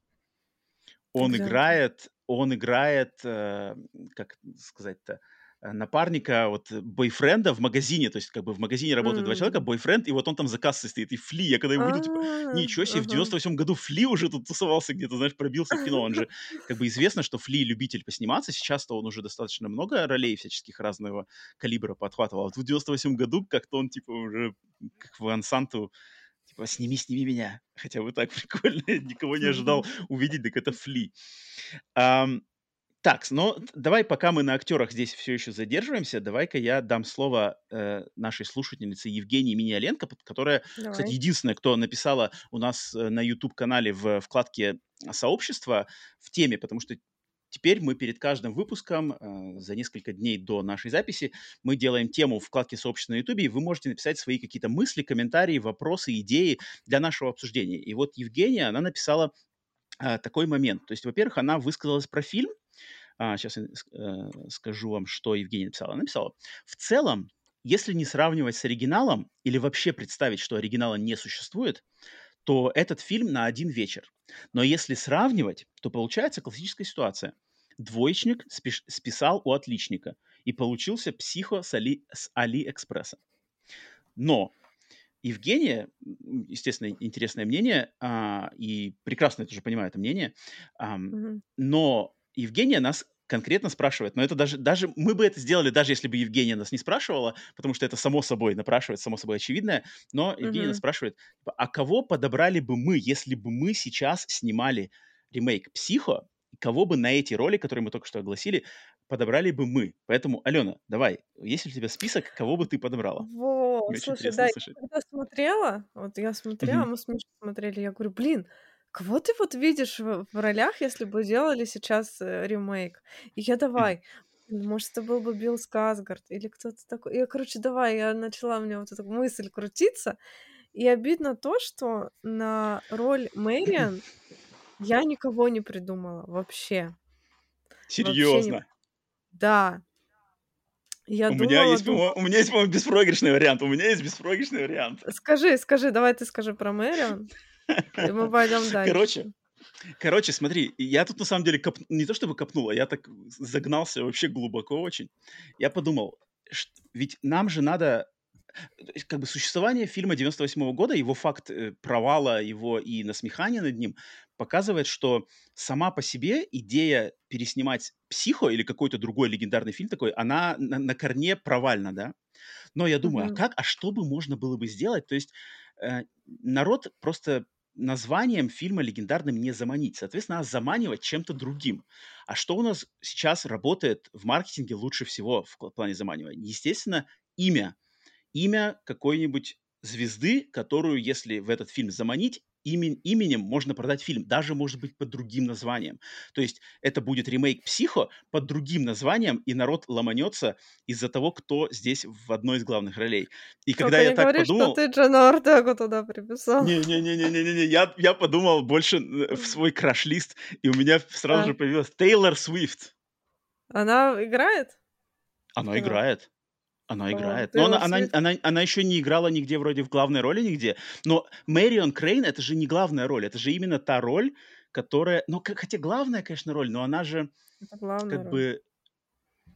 То есть в 60-м году все думали, что Мэрион Крейн это главная героиня фильма «Психо», да, и никто не знал, да. что ее как бы ждет эта незавидная судьба. И если фильм... Вот почему я и подумал, что этот фильм должен, не должен называться «Психо», потому что, мне кажется, «Психо» как бы все знают, что будет психо, что, mm-hmm. что начальная блондинка-героиня умрет. Но если этот фильм подать под другим названием, и люди пойдут ради Тейлор Свифт, а Тейлор Свифт посередине Рома фильма первый. убьют, да, я, я точно буду там почему-то, я, я не говорю, что это беспроигрышный вариант, но у меня в голове, типа, я бы видеть, как бы, Тейлор Свит, блондинку, такую всю, как бы, т-т-т, которая, у которой, собственно говоря, даже есть песни, в которых есть у нее пе- песня на одном из альбомов, называется Getaway Car, которая просто рассказывает о том, как она ворует деньги и со своим корешем уезжает на машине с деньгами. Да, у нее есть прям песня такая. Я такой думаю, блин, Тейлор Свифт, Мэриан. Я бы, я бы глянул. Я думала, в этом доме маньяк, ну и любовь. Нет, нет, нет, нет, нет, такого у нее нету. За таким, за таким к другим товарищам. А, поэтому вот так вот. Как тебе такой вариант? Одобряешь, нет? Слушай, прикольно. Вот вообще Тейлор Свифт, она хичкоковская блондинка. Есть э, вот, определение. Вот, вот, вот. Да, да, да, да, да. Вот я поэтому... Он бы к ней сто процентов поприставал, если бы он был живым. Mm, mm, mm. Я думала еще вот э, по поводу Николь Кидман, но Николь Кидман уже старовато для того. Уже старовато, ну, вот и, именно кстати, что, да. что ее, да, хотели взять, это вот прикольно. Мне А, один к одному, да. Мысли. Один к одному, согласен, согласен. Так. Блин. Э, ну, давай. Окей. Пусть будет Тейлор. Окей. Кто еще? Аня Тейлор Джой? Не знаю. У, у Ани Тейлор Джой, мне кажется, черты лица слишком какие-то, они да. нетипичные. Мия Год. Мия Год. О, не-не-не-не-не-не-не-не. Этих не надо. Хичкок, Хичкок таких бы не стал жамкать. Это не в стиле Хичкока. Эм, да. На, роль, на роль так, давай Нормана оставим на, самый конец. На, роль Лайлы. Да, на роль Лайлы, сестрицы. Да вот тоже, кто угодно на самом деле. Сестрица Лайла, кто угодно. У тебя есть? У, te... у меня есть. Я сделал домашнее задание, в отличие от некоторых. Нет, я сделала, но в определении но не, но не для, но только для Потому Нормана. что для так, остальных ладно. у меня не нашлось. Ладно, оглашу до своих. На, на роль Лайлы я вижу Флоренс Пью. Я Флоренс Пью, кстати, думала на роль Мэриан. Но потом я думаю, нет, она слишком сильная для этого. Вот, Там вот она, я типа, поэтому сыграет подумал, хорошо, не надо. Не надо. Вот мне почему-то кажется, но, но тут я, наверное, даже отталкивался от Джулианы Мур. То есть мне кажется, Флоренс Пью могла бы подать что-то подобное Джулиане Мур, ну, такое так, как бы да. сильное, и она такая более такая боевая. Потому что Флоренс Пью мне очень запомнилась боевая, самым одним да. из самых... У нее есть один из ее первых фильмов в ее фильмографии, который называется Fighting with Family, где она, типа, играет девочку, которая хочет рестлингом заниматься, и она в рестлинг, типа, и, и она мне очень... Все, то есть она, она дерется прямо, дерется там на ринге, как бы, и это... После этого у меня Флоренс Пью ассоциируется с боевой такой девицей. Почему-то я ее как раз таки на роль Лайлы. Так, на роль бойфренда ну, есть тут, кто? Тут важно, какую ну э, возрастную категорию мы рассматриваем. Потому что если прям совсем молодых, да, то тут одна история. Если в кого-то постарше, то другая. А вот ну, как бы Мэриан, она была уже, ну там, сколько ей было, лет 40, мне кажется, нет? Ну, она такая прям женщина уже. Хотя, может, она так выглядела, у него, у него же семья была, то есть он явно уже типа взрослый мужчина. Ее парень. Ну, я как-то больше в актуальных, то есть кто, кто сейчас актуален. А, ты вот так, да. Так, ну подожди, у меня есть, у меня есть вариант для, для бойфренда, Давай. Сэм. Давай. А, мне в голову, мне Ну, сначала в голову пришел, нет, мне почему-то в голову пришел, нет, Все, я закрыла. какой Билл Скарсгард. Мне пришел э, Джеймс Франко. Но, но, подожди, не надо критиковать, не, не критикуй пока. Потому что Не Джеймс Франко сейчас пер- персо- персона нон грата и все такое, и какой-то он, он какой-то более такой. Это, поэтому я понял, что не-нет, Джеймс Франко не катит, но Мне катит нравится. его братец, его братец Дэйв Франко. И вот на роль бойфренда я хотел бы взять Дэйва Франко, который такой в тени своего старшего брата, но так как старший брат теперь, значит, заб- забанен в Голливуде, то Дэйв Франко может попасться в такую роль. Не знаю, получилось бы это нет такое, может, спорное решение, но тем не менее. Как Не, я все-таки Сказгарда впихну. Пусть будет. Да блин, он Но слишком он такой. фриковый. Он Такой. фриковый, там нужен Нет, он не такой более... фриковый. Нормальный. Как раз было бы так интересненько. Он может сыграть. Ты видел, что он в Джонни Уике делал? Он может сыграть такого типа Ну модника. блин, да тут тут-то надо наоборот какого-то такого более приземленного, у которого типа денег нет, он тусуется в коморке в магазине в каком-то просто. Скарсгарду не место в коморке в магазине. судишь. Ты по ремейку. А тот был в костюмчиках. Ну там, ну да. Ну ладно. Подожди, а а у меня на сыщика, вот на роль сыщика, мне, мне кажется, самый такой, самый сейчас будет э, противоречивый вариант. А в роли сыщика я на самом деле больше всего думал, кого на роль сыщика. Это, это, это, эта роль сложнее всего мне далась в моем кастинг-процессе. И я почему-то хотел бы видеть в роли сыщика Леонардо Ди Каприо. Ни хрена ты Вот замахнулся. современного. То есть, как бы, я, я, знаешь, у меня голова думала в направлении актера, который был вот именно, знаешь, слащавым звездой в 90-х, но сейчас уже постарел, сейчас Мгм. уже такой погрузнел, посерьезнел, и, но он любит кинематограф, он топит за кино, он топит за высокое искусство, и я вижу, что Ди Каприо, типа, отдать должное Хичкоку психо, знаешь, как бы мог бы согласиться потенциально. И зашел, и, типа, небольшая роль, как бы не, не главное, много времени не, пот- не потребуется. И вот Ди Каприо в шляпе, сыщик, зашел, умер, как бы все. Зашел, умер, конец. Блин, я вообще не думала про Ди Каприо. Не знаю, почему-то я так подумал. Ну, точно не про... Блин, ну То есть, это как бы Ди Каприо. Ди Каприо постоянно в главных ролях. Я, я как сколько не пытался, я не мог вспомнить, где бы Ди Каприо был, знаешь, второстепенной ролью или эпизодической ролью. А здесь именно, что есть шанс, знаешь, кого-то такого взять на, эпи- ну, на второстепенную роль, зайти Кого-то как бы, крутого, да? Типа, запомниться. Да, за- зайти, ага. запомниться, умереть и все. Не знаю, вот почему-то у меня так Оригинально. Оригинально. Но это именно должен быть вот современный Ди Каприо, то есть который сейчас уже старенький, который уже особо не парится над своей фигурой, а, и вот он такой вот. Мгм. Да, я поняла. Так, Норман, Прикольно. Норман, давай, теперь ты выдавай. У тебя никаких вариантов нет, но кого ты на Нормана придумал? Ох, короче, я опять сначала думала про Билла Сказгарда, но нет, потому что Билл Сказгард, видно, что у него все в порядке с женщинами. Поэтому, Ну-ка. поэтому вторым вариантом у меня был Дэвид Дозмолчин. Потому что он А, такой, вот у него лицо такое прикольное. Я думаю, это могло бы сработать. Блин, он, кажется, но он он, он, он какой-то криповатый. Он- Они, что Ну, Сказгард, что а он Дезмолчен, они криповатые. тоже. Норман Бейтс криповатый. Он Мне кажется, Норман Бейтс в э, Перкинса, Норман Бейтс Перкинса не криповатый. Норман А Бейтс мне, мне Вона криповатый. криповат. А мне очень криповат. Перкинс. Хм, Более криповый, чем Вон. Намного более криповый. Да, особенно там в конце, когда он сидит, аж мурашки вообще. Не, ну в конце-то да, в конце-то само собой, в конце-то само собой. Хм, Не, он криповый. Ну, короче, был вариант Дэвида Смолчин, и второй вариант у меня... и Я такая, о, вот это, на... вот это пазл сложился. А, Актера зовут Келлам Уорти. Он Кто играл, это? знаешь кого? Это, ну-ка, ну-ка, догласи, пожалуйста. Келлам Уорти э, играл в сериале «Притворство» 2019 года. Как это Не по-английски смотрел? называется сразу, пожалуйста?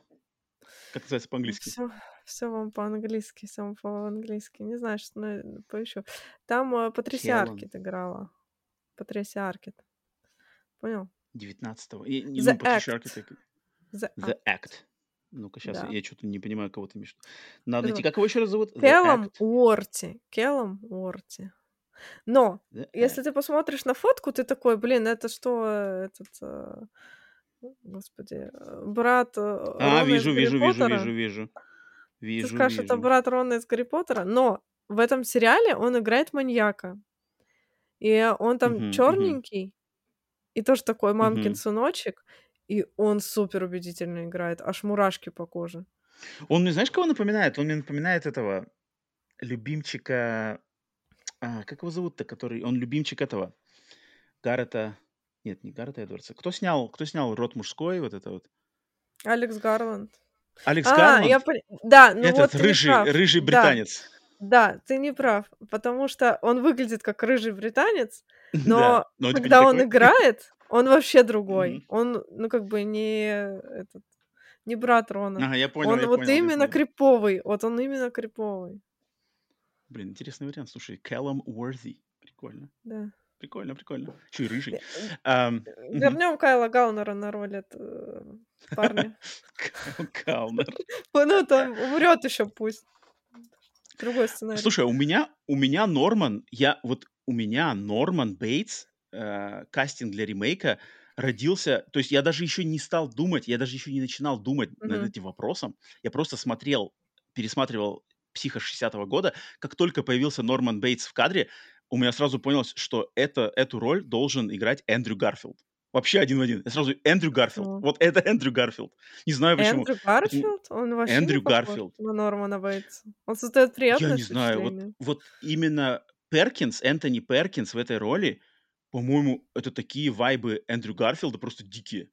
Я как будто бы смотрел Эндрю Гарфилда, когда пересматривал в этот раз «Психо». То есть я «Психо» не пересматривал как раз-таки, наверное, лет, лет, может, 10.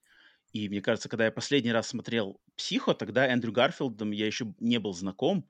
А сейчас, когда я смотрел Энтони Перкинса, я такой, типа, блин, так это же Гарфилд. И, и, и, и внешне, и по поведению, по актерской игре как-то очень похоже. И, кстати, Евгения Миниаленко, которая вот нам вопросик задала, она, с- она тоже это, это- этот же вариант предложила Да? а, в своем сообщении. Да, она тоже говорит, я сразу, она тоже пишет, что, типа, я вижу Эндрю Гарфилда. Я такой, типа, вау. Причем, мне кажется, многим Эндрю Гарфилд будет здесь заметен. Не знаю почему. Ну, Точнее, знаю почему, но не знаю, почему ты не видишь этого. Ну, мне кажется, просто у Эндрю Гар- Гарфилда не создается впечатление проблемы с девушками. А я именно таких, ну, как бы, такие типажи ищу, вот как будто у него все плохо. То есть ты хочешь разглядеть в актере, чтобы именно у актера было проблемы с девушками, Нет, я уверена, что у Дастмалчиана уж точно все в порядке. Э, нет, именно что вот ну, черты лица какие-то необычные, как бы вот не mm-hmm. такой типаж, как вот Эндрю Гарфилд, на которого бы клюнула любая девушка. Вот он такой стандарт, он стандарт. Mm-hmm. То есть mm-hmm. тебе могут нравиться блондины и брюнеты, но, скорее всего, если Эндрю Гарфилд хороший парень по отношению к тебе, он тебе понравится. Ну, то есть ты... Я не знаю, как это хм. объяснить. У него простое лицо. А вот с какого-нибудь Дозмолчина, вот, ну, типа, с, с идиотинкой, вот. Ну вот, кстати, мне кажется, тут хороший пример, ну, может, не Десмолчина, вот, например, Скарсгарда, ты тоже упоминала. Вот этот, Скарсгард с варвар. идиотинкой. Да. Ну вот взять варвар, Это да, другой варваре... Скарсгард. Это другой Скарсгард. А, мы про другого Скарсгарда говорим? Да, а про какого про Скарсгарда ты говорила? Про Пеннивайз. Ну, так в варваре Пеннивайз Нет, в вначале есть. варваре нет. А, Не-не-не-не, значит, ты путаешь, ты путаешь. В в начале, варваре в тоже начале Скарсгард, фильма... но это другой Скарсгард, главный герой. Нет, тот же... Ты, ты- ты- ты путаешь. В «Варваре» в начале девушка приезжает в дом, и там живет Скарсгард в этом, А, заселился в дом. варваре, а не варяге. Все, поняла. Прошу прощения. И варяги. В «Варваре». И там Скарсгард, хотя он ничего не делает, но он сразу криповый. Он, сразу криповый. Да, Вот. И, и, и вот. поэтому мне кажется, что он в роли Нормана Бейтса как бы сразу же бы, ну, типа, сразу же вот Я поняла, что бы... он этот, Джек э, Николсон. Типа э, того, этот, да-да-да-да-да. Да? А Перкинс, я не вижу у Перкинса такого. Мне кажется, Перкинс, он, он такой, да, он как бы э, это, но он безобидный. Мне почему-то Перкинс в начале фильма «Психо», в- при своем первом появлении, он безобидным кажется. Он такой прямо вот... Нет? Не знаю, я, Не я не вижу в нем угрозы. Я не вижу в Перкинсе угрозы. Я вижу угрозу в Винсе Воне больше. Винс Вон, у него какая-то даже просто черты лица такие какие-то психопатичные, как мне кажется. Черт знает. Тут, тут очень забавно, что, мне кажется, разные люди, разные глаза разных людей по-разному это вообще все видят. Прикольно. Ну ладно. Да, реально прикольно сравнить. Занятно. Это, Вообще очень классный интересно. квест. Классный квест. А, Вот, так, значит, а, значит, у тебя на роль, у тебя получается, кто у тебя главный вариант? Десмолчин все-таки. Нет, не, не, не, этот Вот этот... Worthy, Callum Worthy. Все, понял. парень. У меня получается Эндрю Гарфилд. В комментариях, пожалуйста, пишите свои варианты. У кого какие еще интересные, если еще с какими-нибудь пояснениями, именно почему какой-то персон... актер, э, Да. очень будет интересно посмотреть. И можете написать про весь, весь каст-лист, вот как, как э, мы сейчас согласили. Окей. Э, так, ну, по сюжету, в принципе, по сюжету тут, наверное, особо говорить нечем, потому что сюжет, он соответствует полностью сюжету оригинала, а вот потому, как снят, по каким-то визуальным фишкам, у меня есть несколько моментов, которые я хотел бы выделить. И на самом деле я хотел начать с первого кадра, с открывающего кадра этого фильма, потому что он, по-моему, в ремейке, он же, он же безбашенный, он же сумасшедший. То есть в ремейке, э, в первый кадр фильма, где, значит, камера показывает город Феникс, Феникс, Аризона, и она, значит, камера летит над городом, приближается к зданию гостиницы, влетает в окно и вот прям подлетает к персонажам, лежащим в кровати. Это то, Мгм. как Хичкок хотел снять этот первый кадр в 60-м году, но тогда технологии Но не не позволяли это сделать. технологий, да. Там надо было резать. А в 98 году они смогли это сделать. И я вот опять же в дополнительных материалах на своем диске посмотрел, как они это снимали. И это снималось это очень круто. То есть это с вертолетом. Это вертолет летел с камерой. Вертолет практически вплотную под- подлетал к, к гостинице. Затем кадр там, когда в, в кадре только, значит, уже стены, знаешь, за- задника не видно, там меняется кадр без, без, это, бесшовная склейка, и потом там уже значит, а, в павильоне снималось там какое-то автомат... ав- как бы окно, которое раздвигалось, чтобы камера... влезла. Там, там, то есть там очень заморочились они. Там прямо высший пилотаж в плане технического а, подхода. Прямо круто. Но, но кадр просто меня... Я, я когда смотрел, я, я включил такой, смотрю, и кадр идет, и летит, и ближе. Я такой, типа, чё, сейчас, типа, мы залетим, что ли, в окно? И он летит, и он залетает в окно, и он уже вот как бы у кровати. Я такой, типа, ни хрена себе. Я такой, типа, а у Хичкока так же было, что ли? И я пошел обратно, включил э, Хичкока нарезанный. Такой, «А, блин, Да, ну ладно, понимаю. Ван Сант, Ван Сант молодец, что замутил такую штуку. Я с этого, с этого момента уже сразу а, был как-то, нав- ну, как-то он меня расположил к себе этим первым кадром, он меня к себе расположил. Типа, ты уже, Ван Сан, ты молодец, ты уже мне что-то интересного завез. Давай продолжай дальше. Алена, у тебя что есть по визуально, там, по музыке или что-то такое? Для меня было странно, что в 90-х они взяли и использовали абсолютно ту же музыку, потому что, ну, она прямо 60-х, и она выглядит mm. очень странно в этом фильме. Mm. Она mm-hmm, так mm-hmm, не mm-hmm. подходит. Она mm-hmm, катастрофически mm-hmm. не подходит. Там да, другие да, наряды, да. другие как бы люди уже. А музыка вот эта... И опять же, вот эта сцена я не могу. И эта музыка, да, да, да, она да. так странно выглядит. И приемы те же самые это устаревшие приемы, типа в 60-х это гармонично смотрится, но в современности, как бы даже в 90-х, вот эти именно приемы, ну, убийства там, Съемки, как да, машина да. тонет, вот это все дела. Это так странно. Они как смотрятся падает отлично. особенно этот эм, падает э, детектив с лестницы. Да-да-да, с лестницы. Кстати, опять же, я когда смотрел вот этот небольшой документальный фильм про съемках, Уильям Эйч Мейси в роли этого, он был против. Он говорит, типа, это выглядит, как бы, это выглядит да, хреново. Давайте... Он, он, даже, он, он даже, у него было согласие, он говорит, я согласен, на самом деле, упасть с лестницы. То есть я не боюсь, как бы, я могу там упасть, под, ну, подложите мне эти матрасы и все такое. Угу. Но Гас Ван Сант ему говорит, нет, как бы в этом и смысл, в этом и смысл ремейка, именно вот этого ремейка, чтобы снять именно так. И мы увидим, если оно не сработает, если оно будет смотреться плохо, это доказывает то, что в 60-х это смотрелось хорошо, сейчас так уже снимать нельзя. Как Но ну, бы из этого мы будем извлекать урок. Поэтому Гас Ван Сант стоял на, на, на своем вообще наперекор просто всем. И потом, ну, как бы, Уиль, Уильям Эйч Мейси там прямо такой говорит, типа, ну ладно, Я и идет, ну, знаешь, и идет такой, типа, играть, знаешь, как бы. Это забавно очень, на самом деле, смотрится. Но как-то я, я прям при, при наполнился уважением к Ван Санту во всех этих ситуациях. Но полностью с тобой согласен, что музыка, вот когда музыка фигачит там, да, когда она на машине едет, это как-то очень, ну, вообще не вяжется. То есть ее даже, ее лицо, ее макияж, ее прическа, ее эм, платье не вяжется с этой музыкой, и, да. и с этим кадром даже в машине оно, оно не вяжется. Это совсем другие, вообще. как бы, другие, как будто разные реальности. Вот в, в, в этом кадре как бы разные реальности. Реальность 60-х и даже там 98-го года, который сейчас уже ретро, но они такие тж, сталкиваются. И вроде оно все классное, и то классное, как бы и то классное, но вместе существовать не могут. Почему-то mm-hmm. это так прикольно.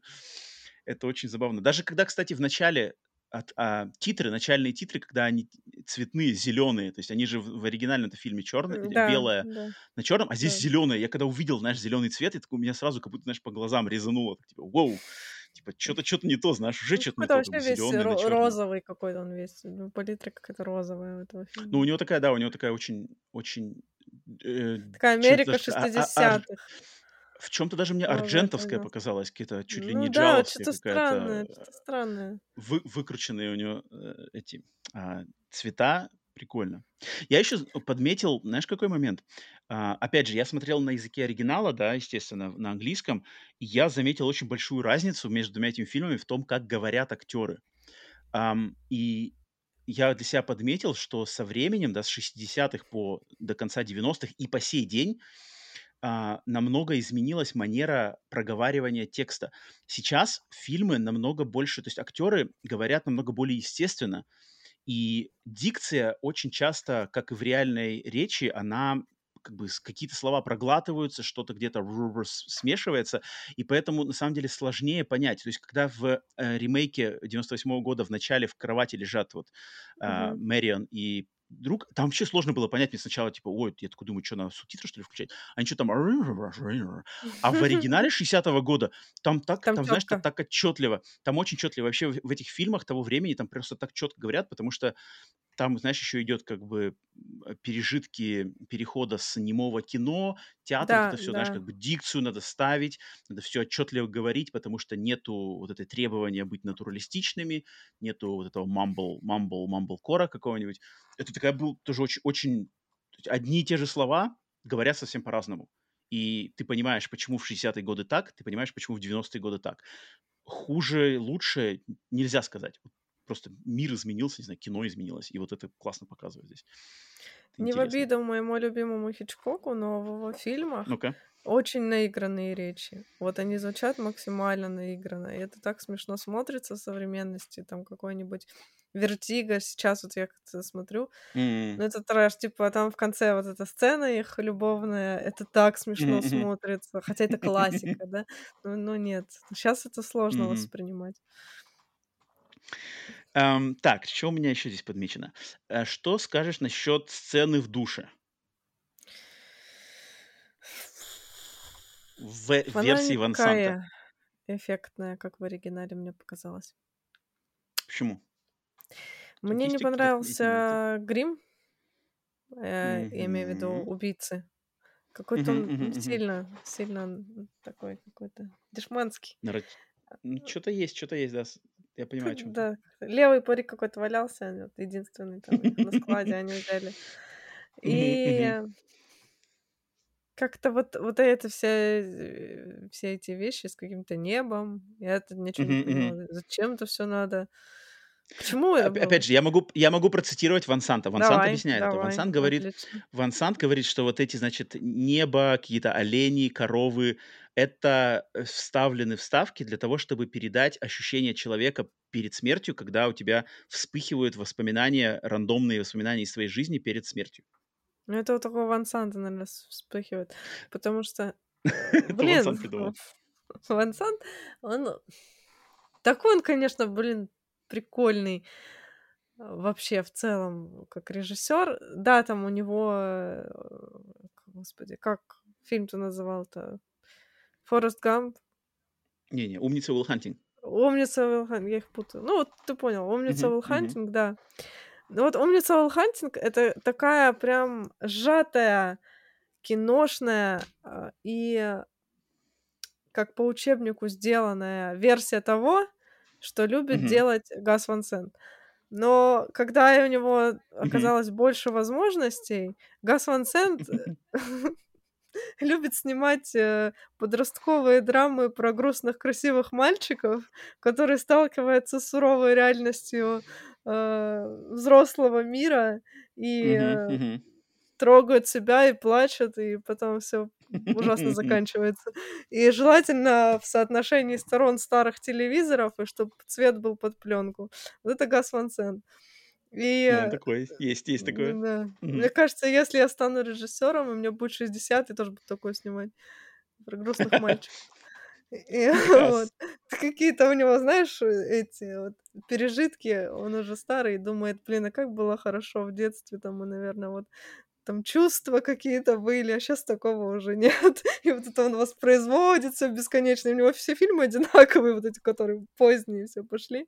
Там этот Мгм, э, мгм, мгм. Elephant, что там у него было, особенно. Park. Они все Мгм. одинаковые.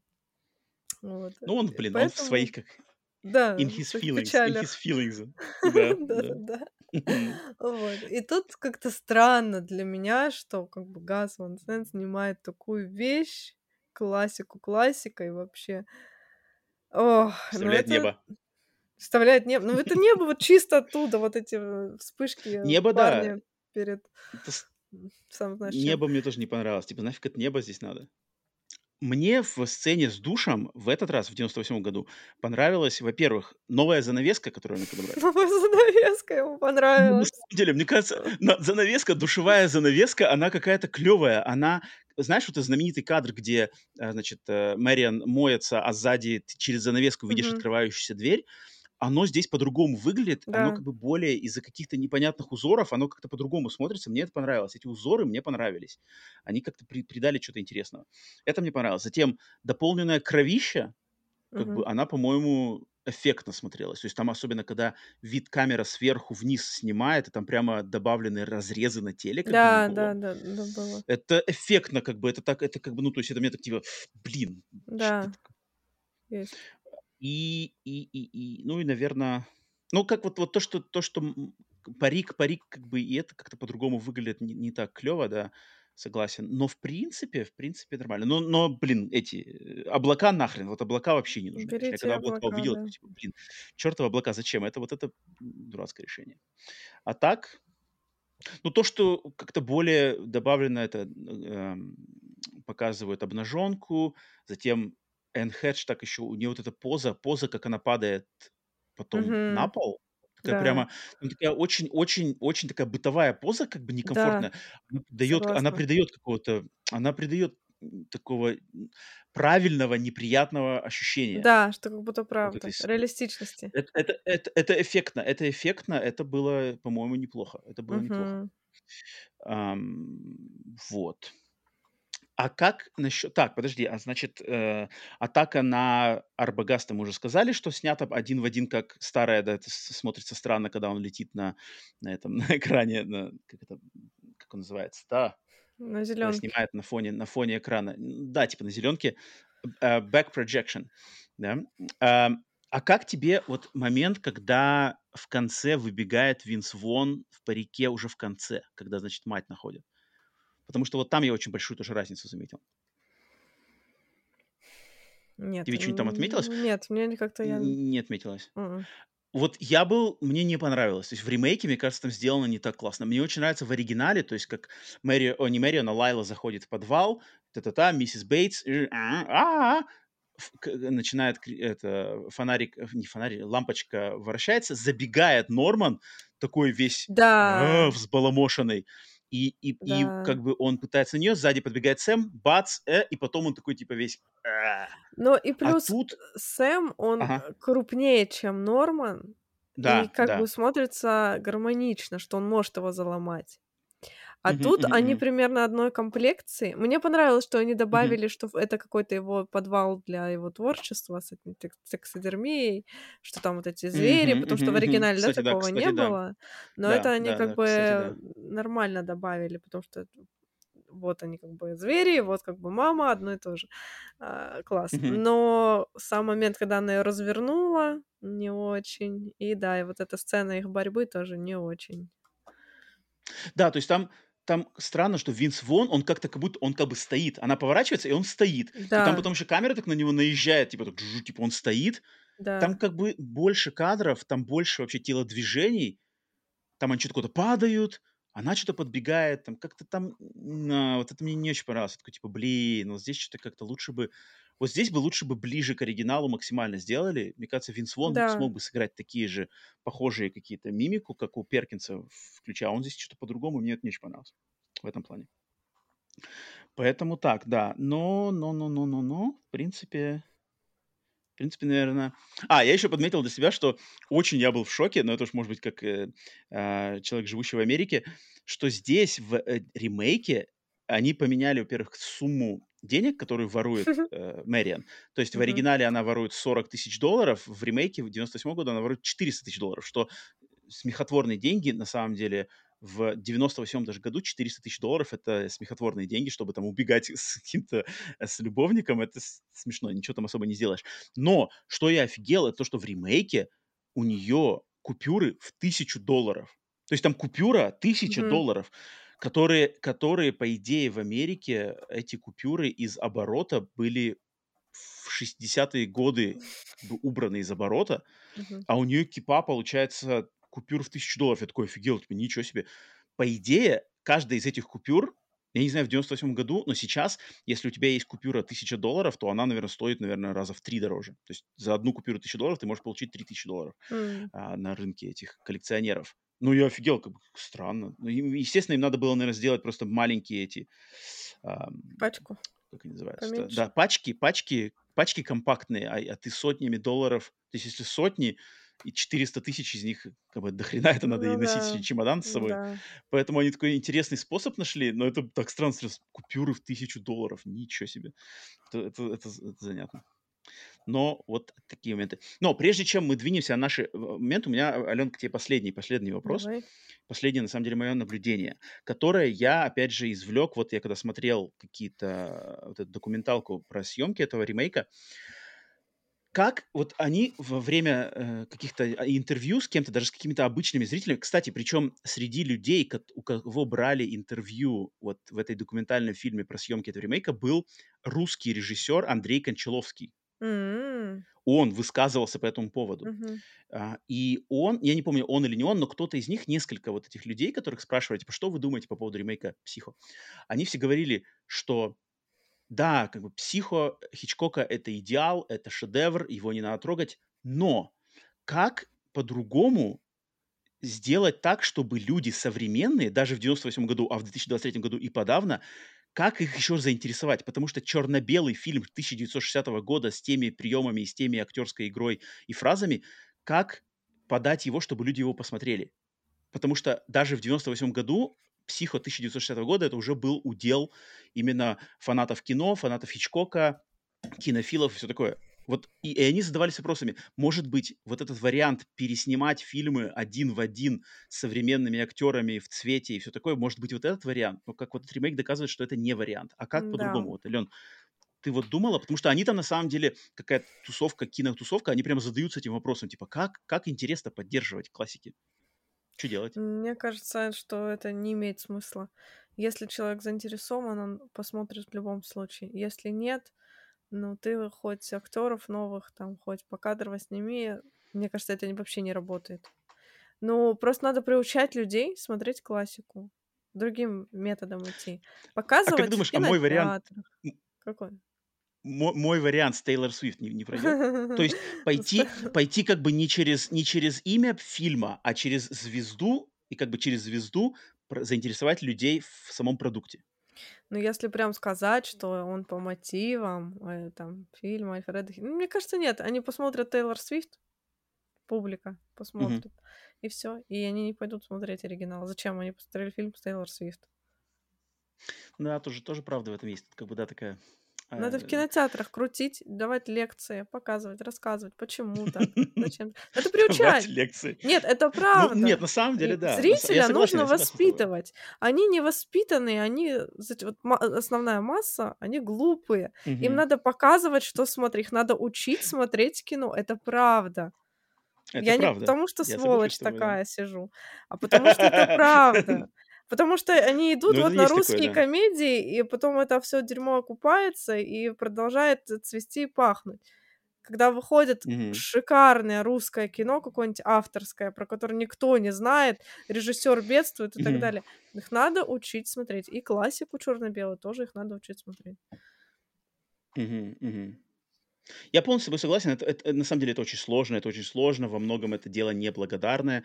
Э, те люди, которые этим занимаются, чаще всего как раз-таки бьются, по сути дела, лбом в стену, которой и стене этой похрен вообще на самом деле, что Да. кто-то там заботится об их чем-то и, и хочет донести что-то прекрасное до них. Но да, да, да, да. И опять же, вот в контексте того, что Гас Ван Санта, он в 98 году, получается, им, им руководили это чувство, Да, такие как бы светлые чувства, на самом деле. А он светлые чувства думал, как бы, Гасанцева, что, да. типа, что бы из этого получилось? Может быть, так, как бы, как-то Видишь, вот он настоящий режиссер, напомнить. экспериментатор. Он настоящий режиссер, да, да. При всей, как бы, при всем, при всех При стебах всех грустных и мальчиках низком рейтинге, он хороший. да, да, да. Это, это интересный про- его эксперимент был 98 года. Я, на самом деле, очень рад, что мы к, к нему вернулись. Но я, я последнее, что я, я бы хотел сказать, что мне кажется, в этом фильме, на самом деле, самое лучшее, может быть, не самое, конечно, лучшее, но один из самых лучших моментов, связанных вообще с существованием этого фильма, и вот я все еще его не упомянул, но надо его упомянуть обязательно, мне кажется, это его плакат, это его постер. Плакат Вот хороший. постер у этого фильма Да. это просто вышка. Вот это круто. Как бы, мне кажется, существование этого фильма при всех плюсах, минусах, противоречивостях, но сам факт того, что у этого фильма есть этот постер, это обалденный постер. Постер классный. Этот постер обалденный. Я просто, я просто, когда его снова вспомнил, увидел такой, блин, какой крутой постер. Как бы это- это- вот ради постера я бы, э, я, я готов оправдать его существование. Постер просто классный. Окей, а, переходим на наши финальные э, моментики и выводы.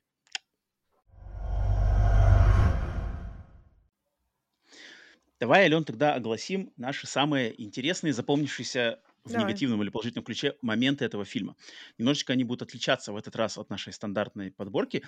И тогда давай начнем с какое, по-твоему, самое лучшее режиссерское решение в этом ремейке? Самое успешное.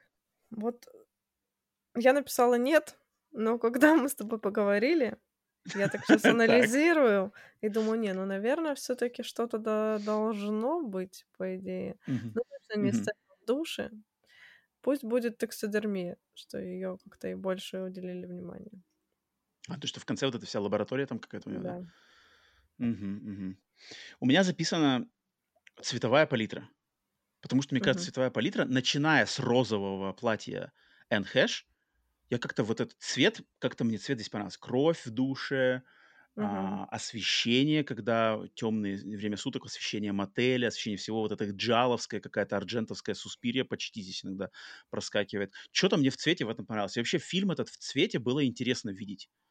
Он Да, по-другому это да. воспринимается, у него какая-то... а, Здесь цвет создает какую-то особую атмосферу, поэтому за цвет э, от- отдельный мой респект. Худшее режиссерское решение. У меня это музыка плюс эффекты. Э, Что в плане, что значит эффекты?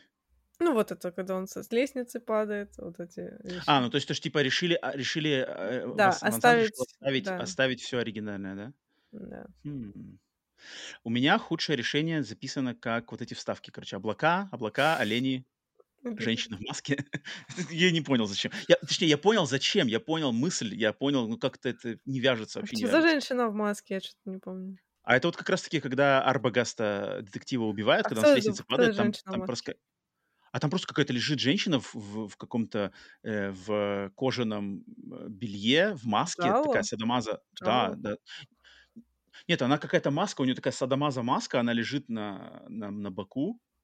Там есть такой А, кадр да буквально что было, что было, да. Да-да-да. Странно. Вот когда Арбагас с Странно. лестницы летит, там женщина в маске, потом там какая-то корова посередине дороги, Да. олень какой-то, что-то такое, там А Это какая-то... должно нам его бэкграунд рассказать, что он на ферме Ну, типа, да, типа вот, э, типа... нелегальной деятельностью занимался. Да-да-да.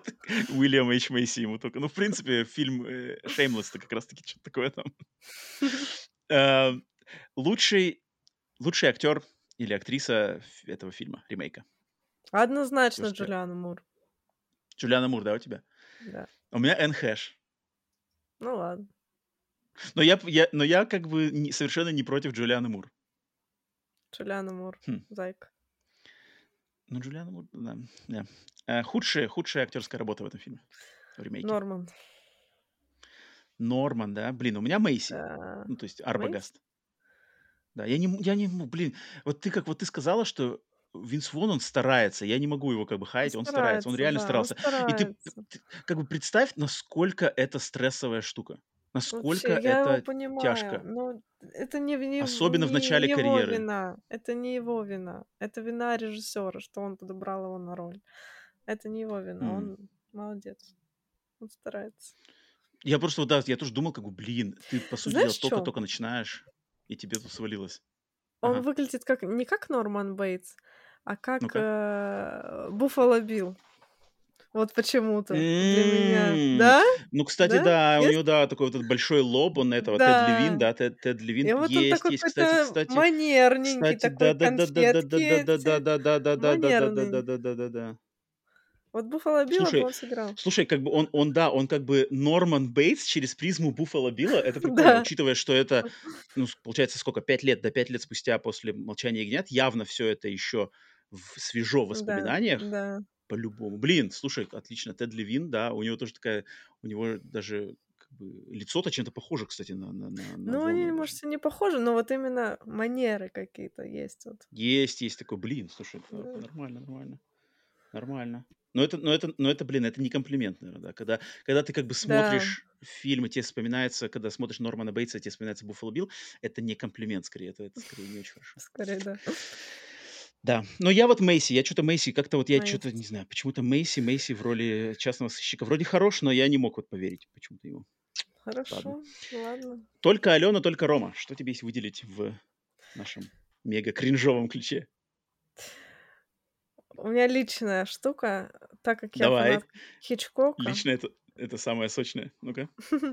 и в частности фильма «Психа», у меня татуировка О, ну-ка, ну-ка, я не вижу. 78-52 на руке. А, знаю, блин, есть? подожди, это ты рассказывал уже, ты рассказывал. Я вижу, вижу, вижу. Вот.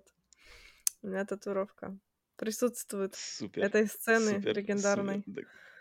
Меня все спрашивают, что это, мне такие дурацкие вопросы задают. Мне говорят, это номер военной части, ты служила. Номер военной части. Номер. Блин, надо же так сказать-то еще. Девушки, типа, номер военной части. Блин, ну, вы как бы эти спецоперации. Военкомат, где, где забрали. Думают, что, может, я это оттуда пришла. Солдат Джейн? Солдат, Солдат Алена? Ну. Эм, у меня... Не, это клево, блин, ну тут против такого сложно попереть, но у меня личное это то, что у меня в, э, в жизни был точно такой же плеер, как у Джулианы Мур в этом фильме. О, а, там плеера не видно, но у нее видно наушники, и наушники Да. у меня были точно такие же, один в один. Ну, И это это было популярная модель, давным-давно. по-моему. Да, Да. но когда я их в этом фильме увидел, потому что в оригинале, естественно, никаких наушников не было, а здесь, во-первых, их как бы видно, то есть она их надевает, там, носит, и, и тут есть фраза, где она говорит, что, мол, типа, сейчас, что-то, э, подожди, я наушники возьму. Они собираются куда-то идти, она такая, и она говорит своему подругу, типа, подожди, сейчас я наушники заберу. Этого явно не было в оригинальном тексте э, сценария, но тут по- почему-то Ван Сант решил добавить фразу про наушники. Я такой, типа, Мгм. Джулиана, ты знаешь толк в наушниках-то, потому что я тоже с такими же точно наушниками провел кучу лет в свои школьные годы. Я просто заслушивался, и они... Я бы давно... Не, мне бы хотелось, на самом деле, сейчас их попробовать, насколько там ужасный звук и насколько они неудобные, но в 90-е годы это было... Это был топ. Поэтому наушникам респект. Такс. И тогда мы делимся нашим киногарниром, да, сразу же тут, после наших моментиков. А мы делимся, да, киногарниром? Он тут присутствует? Так, кто-то не, при- Нет, кто-то не подготовил На киногарнир. самом деле это легко, я без проблем, но я просто не знала. Окей. Не, как, у нас киногарнир всегда должен быть. У меня, у меня Даже хороший киногарнир. Даже когда мы делаем сравнение, да? Ладно, хорошо. А чё, почему нет? Ну, надо же людям предложить. Но давай я оглашу свой, а ты, можешь по, по ходу что-нибудь придумаешь, может, тебе что-нибудь навеется какие-то мысли, потому что Давай я... я оглашу к Ну-ка. оригиналу, а ты к ремейку. Или у тебя и то, и то важно? У меня то... у- нет, у меня-то как бы... У меня гарнир тоже двойной. У меня тоже Мгм. парочка в гарнире. Тоже с э, ремейком? Мгм. Ну ладно, давай. Так, тогда мне первому. Давай, давай я первым. Да? Эм, Да. Потому что у меня, я, я на самом деле голову долго ломал, типа, что, что брать, как бы тут такой, настолько уникальная ситуация с э, психо, что с- именно с этими двумя фильмами, что как бы такого не существует. Первое, что мне в голову пришло, это эти забавные игры Ханеки, но там как Мгм. бы один и тот же человек, то есть там один и тот же режиссер переснимал свой фильм, только од- один в Европе с европейскими актерами, другой в Америке с американскими актерами. М-м-м. Похоже, но, но не то. Но я почему-то больше, когда чем больше думал, я склонялся к фильму под названием, по-русски называется «Мыс страха», по-английски называется Есть «Cape такой. Fear». Да, и это фильм, оригинал которого в 1962 году вышел, а ремейк у которого вышел в 91 году. И они прямо очень смежны с «Психо» и историей «Психо-психо-ремейк», потому что оригинал — это хичкоковский триллер 60-х черно-белый, а ремейк — это 90-е, Мартин Скорсезе, тоже именитый режиссер, Роберт Де Ниро, и Мгм. со всеми веяниями 90-х пытается ту же самую историю рассказать очень близко, но точно так же добавляя вот этой, эм, как это называется, вот этой бульварности, вот этой какой-то грязноты 90-х, как, как вот психо добавляет, э, он сюда тоже добавляет э, в ремейк. И там тоже, как бы, хоть это фильм не Хичкока, оригинал «Мы страха» не Хичкок, но фильм э, снят э, под влиянием Хичкока. Там также написал а, музыку к нему, композитор Психо написал к нему, Мгм. оформлял э, какие-то там, значит, титры тоже, тот же самый человек, кто оформлял титры к Психо. Там как бы люди работали, которые были связаны с Нормально. Психо. Поэтому «Мы страха» 62 год и 91 год, либо тот, либо другой посмотрите, либо оба вместе, и, мне кажется, очень похожие будут впечатления, как вот от этой а, компашки «Психо». Ален, давай, что тебе в голову пришло? Хороший у тебя выбор, мне понравился. Ну я, ну, я ломал голову, я Старался. не, не от балды сказал. Я А я старался. смотри, что творю. Я прям вот так по щелчку просто за две секунды у меня сразу Репортаж, карантин. Нет, нет, нет. А. Вообще, мы говорили конкретно про оригинал, у нас был бы подкаст про оригинал, я бы сказала бы «Подглядывающий том», потому что это оба фильма вышли в Да, 60-х. да, да, да. Это ну, бесспорно. Тут даже Это гадать не бесспорно, надо. это Это бесспорно. оба супер Причем, кстати, мне всегда, когда, когда я смотрел Пиппинг Том, мне, знаешь, у меня сразу была мысль, что взять Психо и взять Пиппинг Том и поменять их как бы названия местами, они бы все равно нормально бы смотрели. Да, да. И вообще, Да, это, да, это- это- это очень забавно. Да. Ну, Мгм. вот да, это, конечно, да. Я раз мы говорим про оригинал ремейк, а, я выделю Мгм. триллер, тоже триллер, тоже небезызвестного режиссера а, Анри Жоржа Клузо «Дьяволицы». А, «Дьяволицы» это тоже история любви, но история другой любви, необычной любви. И тоже присутствуют деньги. Это тоже триллер, который тоже повлиял на развитие жанра хоррор. Там есть моменты убийства, есть моменты, как тебе кажется, что это мистика вообще сейчас происходит, а оказывается, что нет.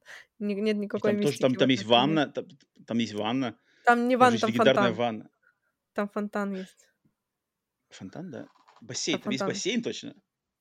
А, да, бассейн, бассейн, да. Там есть бассейн. Подожди, а такое ощущение, что там ванна, там же ванна тоже, там же сцена в ванне. Что-то было, да, наверное, что-то Там было. же Ну, вот я легендарная сцена старый ванны. плохо Мгм, помню, мгм. я его один раз смотрела, вот как раз тоже 54 год, не 60-й, но Мгм. 54-й. А его ремейк 96-го года, тоже 90-й. Мгм. И там Шерон Стоун, Изабелла Джани, Кэти Бейтс. М. Шикарно. Вообще. М. И тоже Я история не смотрел любви, никогда кражи ремейк. денег. И класс. Класс, Там очень класс, похоже. А- Да. Оригинал Дьяволиц это, это феноменальное кино. А ремейк я не смотрел никогда, даже, даже Ремейк вообще мне даже больше нравится, чем оригинал. Но я первым посмотрела. Шерон Стоун. Прикольно. Блин, Ну, вариант, Изабелля. Джани, наверное. Отличный вариант. Отличный вариант. Смотри-ка, ты Смотри, даже как вот... просто вот так, щик, мастер хоррора Нормально, Алена нормально. выдала Йоу. сразу. Йоу, так и есть, так и есть. Все, присоединяюсь максимально к гарниру. Снабдили вас блюдами, гарнирами, подливами, всем, чем только можно. Поэтому, надеюсь, к всем, кому кто фи- фильм «Психо», надеюсь, вы все знакомы, поэтому все присоединялись к нам в нашем обсуждении. Если кто полностью все прослушал, но фильма не смотрел, ох, блин, дождетесь, дождетесь меня. Все, переходим на ответ на ваши вопросы. Ну что ж, обсудили мы пациента нашего, пациентов. Вообще огромное блюдо сегодняшнее наше мы уже поглотили, обсудили. Осталось только ответить на вопросы наших любимых зрителей и слушателей, которые вы можете оставить в комментариях на нашем канале на YouTube. И мы обязательно ответим на ваши вопросы, если только они их, их не будет слишком много, и они не смогут попасть в нашу святую троицу. Итак, э, в этот раз у нас три вопросика. Первый вопрос от пользователя под, под никнеймом Ямбзет. Блин, меня задолбал чертов YouTube, который не показывает Да. имена, имена наших подписчиков. Я вижу какой-то ваш, там, не знаю, как он называется, тег или что-то такое, поэтому Ямбзет — это ваш тег на YouTube. Как, как ваш никнейм на YouTube, почему-то вот он, негодяй, не показывает. Ладно. Итак, э, Ямбзет там написал, на самом деле, интересное сообщение, связанное с э, Алениным каналом Фон Морг и там какими-то интервью с какими-то людьми, связанными с русскими хоррорами.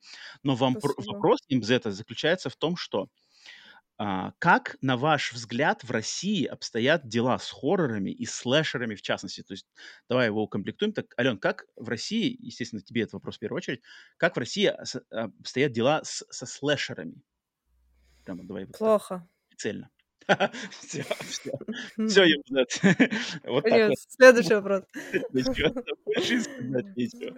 Дела плохо. Нет, на самом деле, ну на самом деле плохо, очень плохо. Нас не понимают, как работает слэшер. Были попытки 90-е, начало 2000-е, ничего не сработало, не окупилось. Путевой, путевой обходчик, Путевой обходчик, там вообще феноменальная история. легендарный Вот. слэшер. Легендарный слэшер, Кто не еще? менее легендарная история исчезновения режиссера после того, как А, он да? задолжал огромную сумму денег, которую занял на этот фильм. ну, Бандиты, Путевой об- обходчик его и жопа, нашел. Путевой обходчик нашел его. Отомстил ему. Жесть. На самом деле, да. Вот, так что А есть какие-нибудь просветы, не знаю, есть какие-нибудь надежды? Понятное дело, что там сигналы тьмы продвигают все дела, но как вообще, есть какие-нибудь на- надежды-то Надежды нет. Мы, Вообще все, все как пиши пропало. мы в отчаянии. плита просто. Нет. Русские, русские слэшеры, там, 90 какой, 8 по 99 все. Когда там э, путевой обходчик выходил вот этот год и все. Ой. Эм, Нет, на самом Блин. деле, я думаю, что это возможно, это реально сделать. Русский слэшер Мгм. сделать реально. Можно сделать круто. Я даже знаю как. Но На это никто не хочет выделять денег, все боятся. Я ничего не придумывала, я никуда не ходила. Ну, у меня вот э, мой коллега, прекрасный Игорь Забоев, написал замечательный русский слэшер. Вообще шикарный. Ну, он написал именно как э, не, не полноценный сценарий, а как заявку. Я прочитала, я, да, я была в восторге. Я говорю, ну это типа круто, это надо вообще делать. Но э, он там что-то походил по продюсерам, ему сказали, Игорь, не надо нам ничего вот этого. Всё.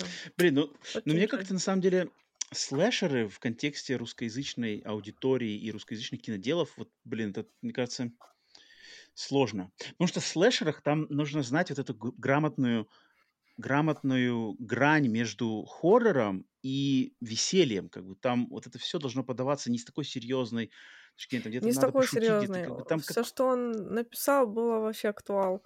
И mm-hmm. я еще там добавила, ну, я говорю, у меня там типа есть прикольные идеи, давай. Ну, он так не стал вроде меня слушать особо. Но вообще, вообще, надо просто идти, знаешь, путем вот этим Atomic Heart. Эта игра вышла. Mm-hmm uh-huh, которая стала популярной, да, везде.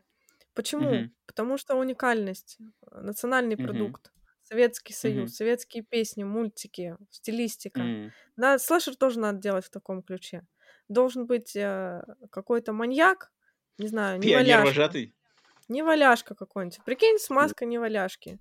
Херачит эти, в этих, как его, валенках, что-нибудь такое. Вот, вот, вот, вот, вот, здесь надо осторожнее, вот здесь надо осторожнее. Нет, надо нормально. Вот, вот маска не валяшки это нормально, а вот валенки это уже немножко переходит куда-то грань, мне кажется. Э, русская деревня старых коммунистов. Знаешь, люди есть такие, которые, которые не, не верят в то, что типа сейчас уже э, типа, Федерация. Они живут все еще, а, живут да, все да, еще. Да, да, да, да. И типа кто-то попадает в эту деревню, их херачат. Ну, и там, типа, все в стилистике Советского Союза у них. Они, типа, вот это все музыка там. Мне кажется, это бы зашло. Почему нет? Я просто в контексте точно, американцы время... бы точно бы подняли ага. эту тему, бы расфорсили. Стал популярным. Просто вот взять, например, да, популярный самый самый нашумевший ужасающий, да, вот в ужасающем в нем есть вот эта грань, как бы он может и развеселить развлечь, но он может и там отвратить, напугать, как бы заставить немножечко, э, как называется, мурашки по, по пробежать по коже. Вот эту грань очень сложно найти, потому что ты тут надо как бы доверие, как-то общий язык с аудиторией. А почему-то русскоязычная аудитория, мне кажется, она либо, она либо ждет чего-то серьезного, и тогда слэшер, они, такая аудитория может воспринять максимально, знаешь, типа душно. Типа, не, серьезно никто не ждет. Надо весело ну, так, и много крови. Тогда, но тогда они требуют, как, могут затребовать, знаешь, чтобы весело, но такое как бы, как бы в таком быдляцком, быдляцком подходе. Чуть-чуть а быдляцтва надо. Чуть-чуть а, быдляцтва надо. надо да? типа, без этого, без этого Но никак. не так, что прям, что прям, ну, типа, полный трэш, типа, русская комедия. Нет. Но вот чуть-чуть, какой-то, mm. может, говор, что-то такое, что-то можно туда добавить. Блин, сложно, сложно. Не, не, незавидная сложно. участь того, кто, кто, кто пытается сейчас сделать. Это, это да. Но это интересно, на самом деле. А, как еще нашего слушателя зовут? А Ямбзет, спасибо за интересную тему. Спасибо Думаю, большое. почему-то мы к ней еще вернемся в разных контекстах. Это, это... Я и сам хочу как-то узна... познакомиться, на самом деле, с русскими хоррорами, с частности, слэшерами. Текс. Дальше. Андрей Иванов, частый гость, частый гость э, в комментариях и везде-везде-везде, задает нам вопрос. Как вы относитесь к слоубернерам? Назовите свои любимые слоубернеры. Андрей, подожди, Ален, я сначала как, как местный лингвист сначала скажу. Андрей, и все, кто так... Они не слоубернеры, они слоуберны. Slow burn. Slow burner это не Burn. то. Slow burner это Pearl. slow burner. Slow pearl. pearl.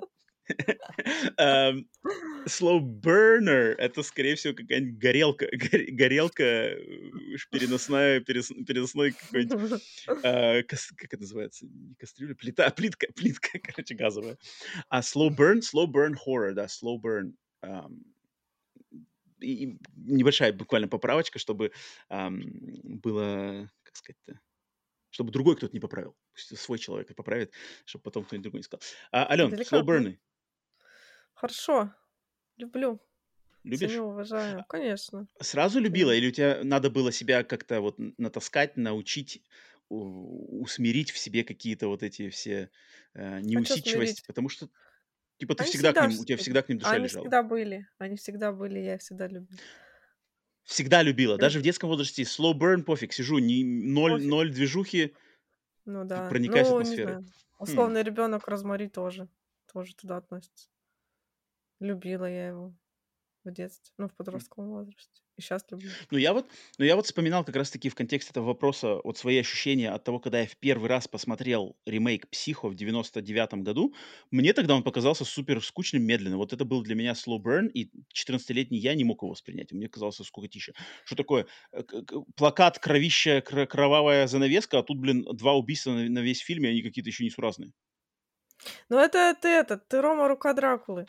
А там, понимаешь, у меня же какая история, что я весь кинематограф в целом, ну, как бы всегда смотрела, всегда, Мгм. и мне важно было очень э, понимать какую-то классику и так далее, а там столько медленной дичи. Например, вс- друзья Ну да, поражались, естественно. типа, всегда приводили в пример э, и смеялись, что ты, типа, смотришь, э, смотрела фильм, котором 30 Мгм. минут чистили картошку, а, а вообще Мгм. он про лошадь, которую э, Ницше, вот это вот, я забыла, как этот фильм называется, вот просто прекрасный пример того, как должен выглядеть идеальный скучный фильм.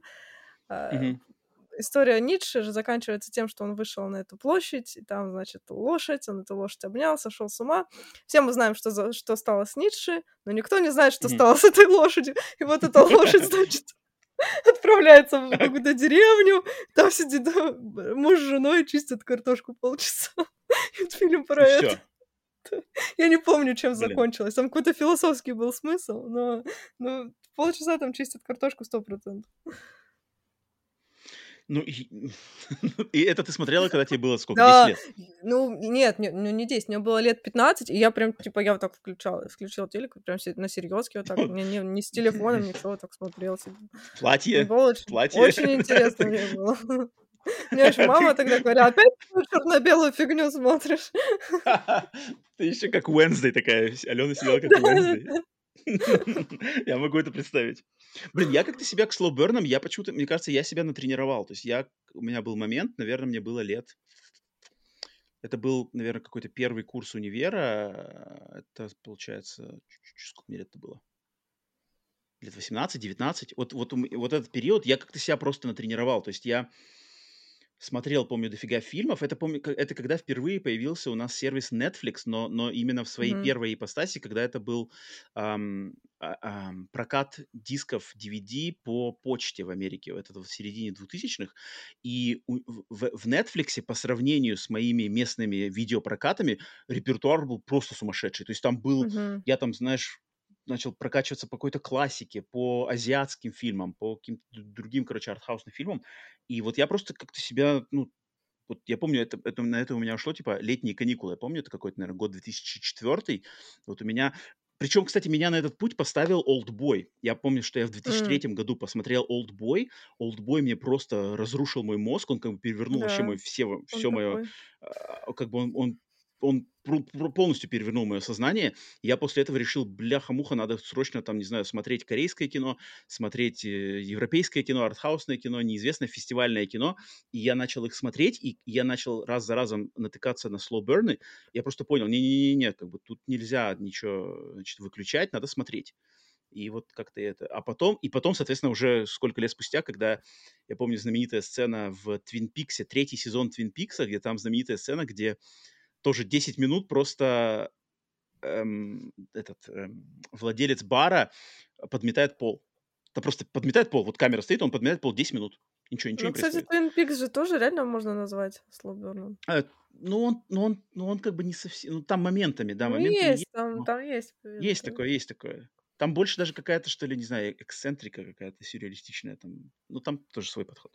Поэтому slow burn ы мы, мы здесь, мы, мы только за. Сигналы мы за slow burn ы и всех призываем не, значит, не, не бояться их. Вот, Не кстати, я смотрел фильм, который, который я эм, упоминал в начале, этот, этот, э, февраль, февраль, Black Coat's Daughter. Да, Это февраль slow burn. это slow burn, да. Это slow burn, это чистый slow burn, но Да. если ему отдаться, надо, как бы slow burn ам надо отдаться им. Отдаться в их лапы, и все, довериться им. и как бы не, не противиться, не противиться их, их э, любвеобильным объятиям, отдаваться и все. А, Андрей, спасибо за вопрос и за тему. И Спасибо последний у большое. нас вопросик. Это от Валерия Манула. Надеюсь, что это, опять же, это тег на Ютубе, не знаю, как настоящий никнейм. Валерий с красивой фиолетовой или розовой бабочкой на аватарке. Он спрашивает. э, У меня есть... Спасибо за подкаст. Во-первых, нас благодарит. Всегда пожалуйста. Эм, у меня есть вопрос. Расскажите, как вы относитесь к мультсериалам с элементами хоррора? Если у вас любимчики в этом жанре, могли бы вы что-нибудь порекомендовать? Мультсериалы с элементами хоррора. Алена. Рома, так к тебе вопрос, потому что я такой не смотрю. За редким исключением аниме, но я тут не знаток, и все мои рекомендации будут звучать пошло, поэтому давай это будет вопрос Почему, почему, почему пошло?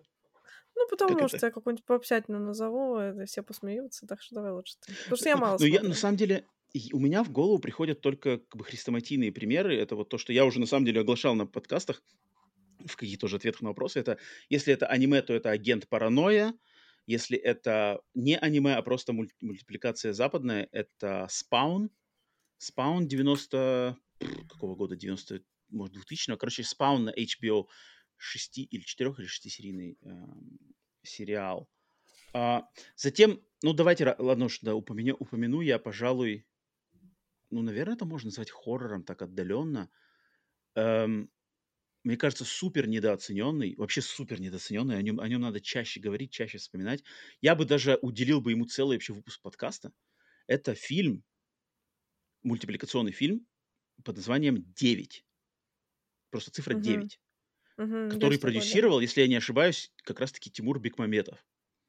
Не помню, Да, кто у него он. режиссер. а вот И, по-моему, это такая классная штука. Может, хоррор это, может, и не хоррор, это, может, такая мрачная фантастика больше, но, по-моему, такой классный фильм. Ну да. Он провалился в прокате, про него никто ни хрена не вспоминает, ни в каких нигде он что-то не возникает. Но он, по-моему, такой классный, 9. И как-то вот он у меня помнится, что это такая высокобюджетная, кинотеатровая, смежная с хоррором мультипликация, которая, блин, недооценена. Поэтому воспользуюсь этим моментом, чтобы отдать уважение фильму 9. Ну и всему остальному прочему. Если что-то еще в голову придет, то, то в следующие разы упомянем. Поэтому... А так, а так на самом деле, если вот, э, Валерий спрашивал про наши отношения, Алена вот сказала, что она хейтер. Ну, я, конечно, Не, не не как, хейтер, э, просто мало смотрю. Я, я скажу, что, ну, ну, наверное, мультипликация, хоррор-мультипликация, это, наверное, не мой, не мой главный, наверное, выбор. Ну, то есть как-то я, у меня голова не работает в этом направлении. У меня традиционный больше хоррор. Каролины, Каролины, Франкенвини и все, не знаю, не знаю, не знаю, не знаю, может, не совсем мое. Аниме, хоррор, аниме, как-то, как-то японцам я в хоррор-ключе больше доверяю. Типа, Мгм. если, что японцы зна- знают толк. Что-то как-то западные мульт- мультипликаторы как-то к хоррору они меня, они у меня что-то доверие это не вызвали. Хотя, может, я что-то не видел. По-любому, наверное, что-то есть какие-нибудь самородки, о которых мы не знаем. Валерий, если есть какие-то варианты, поделись, пожалуйста, в комментариях. Скажи, что вам обязательно посмотреть вот то-то, то-то. Окей, так, все, на этом это было. Спасибо за вопрос, Валерий, естественно, и всем остальным, кто тоже писал. Э, Спасибо. И если есть что спросить, то пишите в комментариях на Ютубе. Обязательно ответим и побеседуем на предложенные вами темы вопросы. Все, Алена, осталось только тебе дать слово, чтобы ты огласила, о чем мы будем общаться в следующем юбилейном 30-м выпуске «Сигнал тьмы». Хорошо. Да, да, Хорошо. давай, оглашай, вещай, Мы с заряжай. Ромой экспериментаторы, Да, поэтому каждый раз всегда. придумываем что-то новое, и мы решили, что какие-то определенные выпуски мы будем посвящать не фильмам, не сравнениям а, оригинала с ремейком, а какой-то определенной тематике. И в этот раз выбор пал на фильмы в жанре мокюментари, и мы поговорим в целом о жанре и обсудим 10 наших любимых фильмов в стиле мокюментари. Вот так вот. Да. Следующий выпуск полностью посвящен мокюментари. Причем про мокюментари я знаю, что в комментариях у нас уже неоднократно кто-то что-то писал, спрашивал, поэтому пришел черед.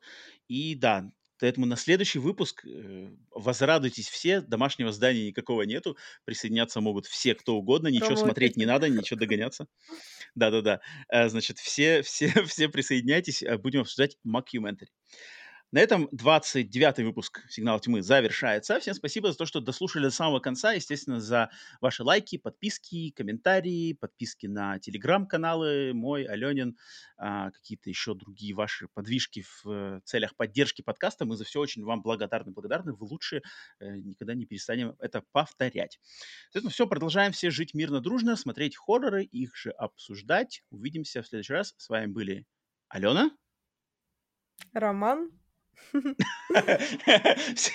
Я думал, ты сейчас попрощаешься. Роман, всем покеда. Всем пока.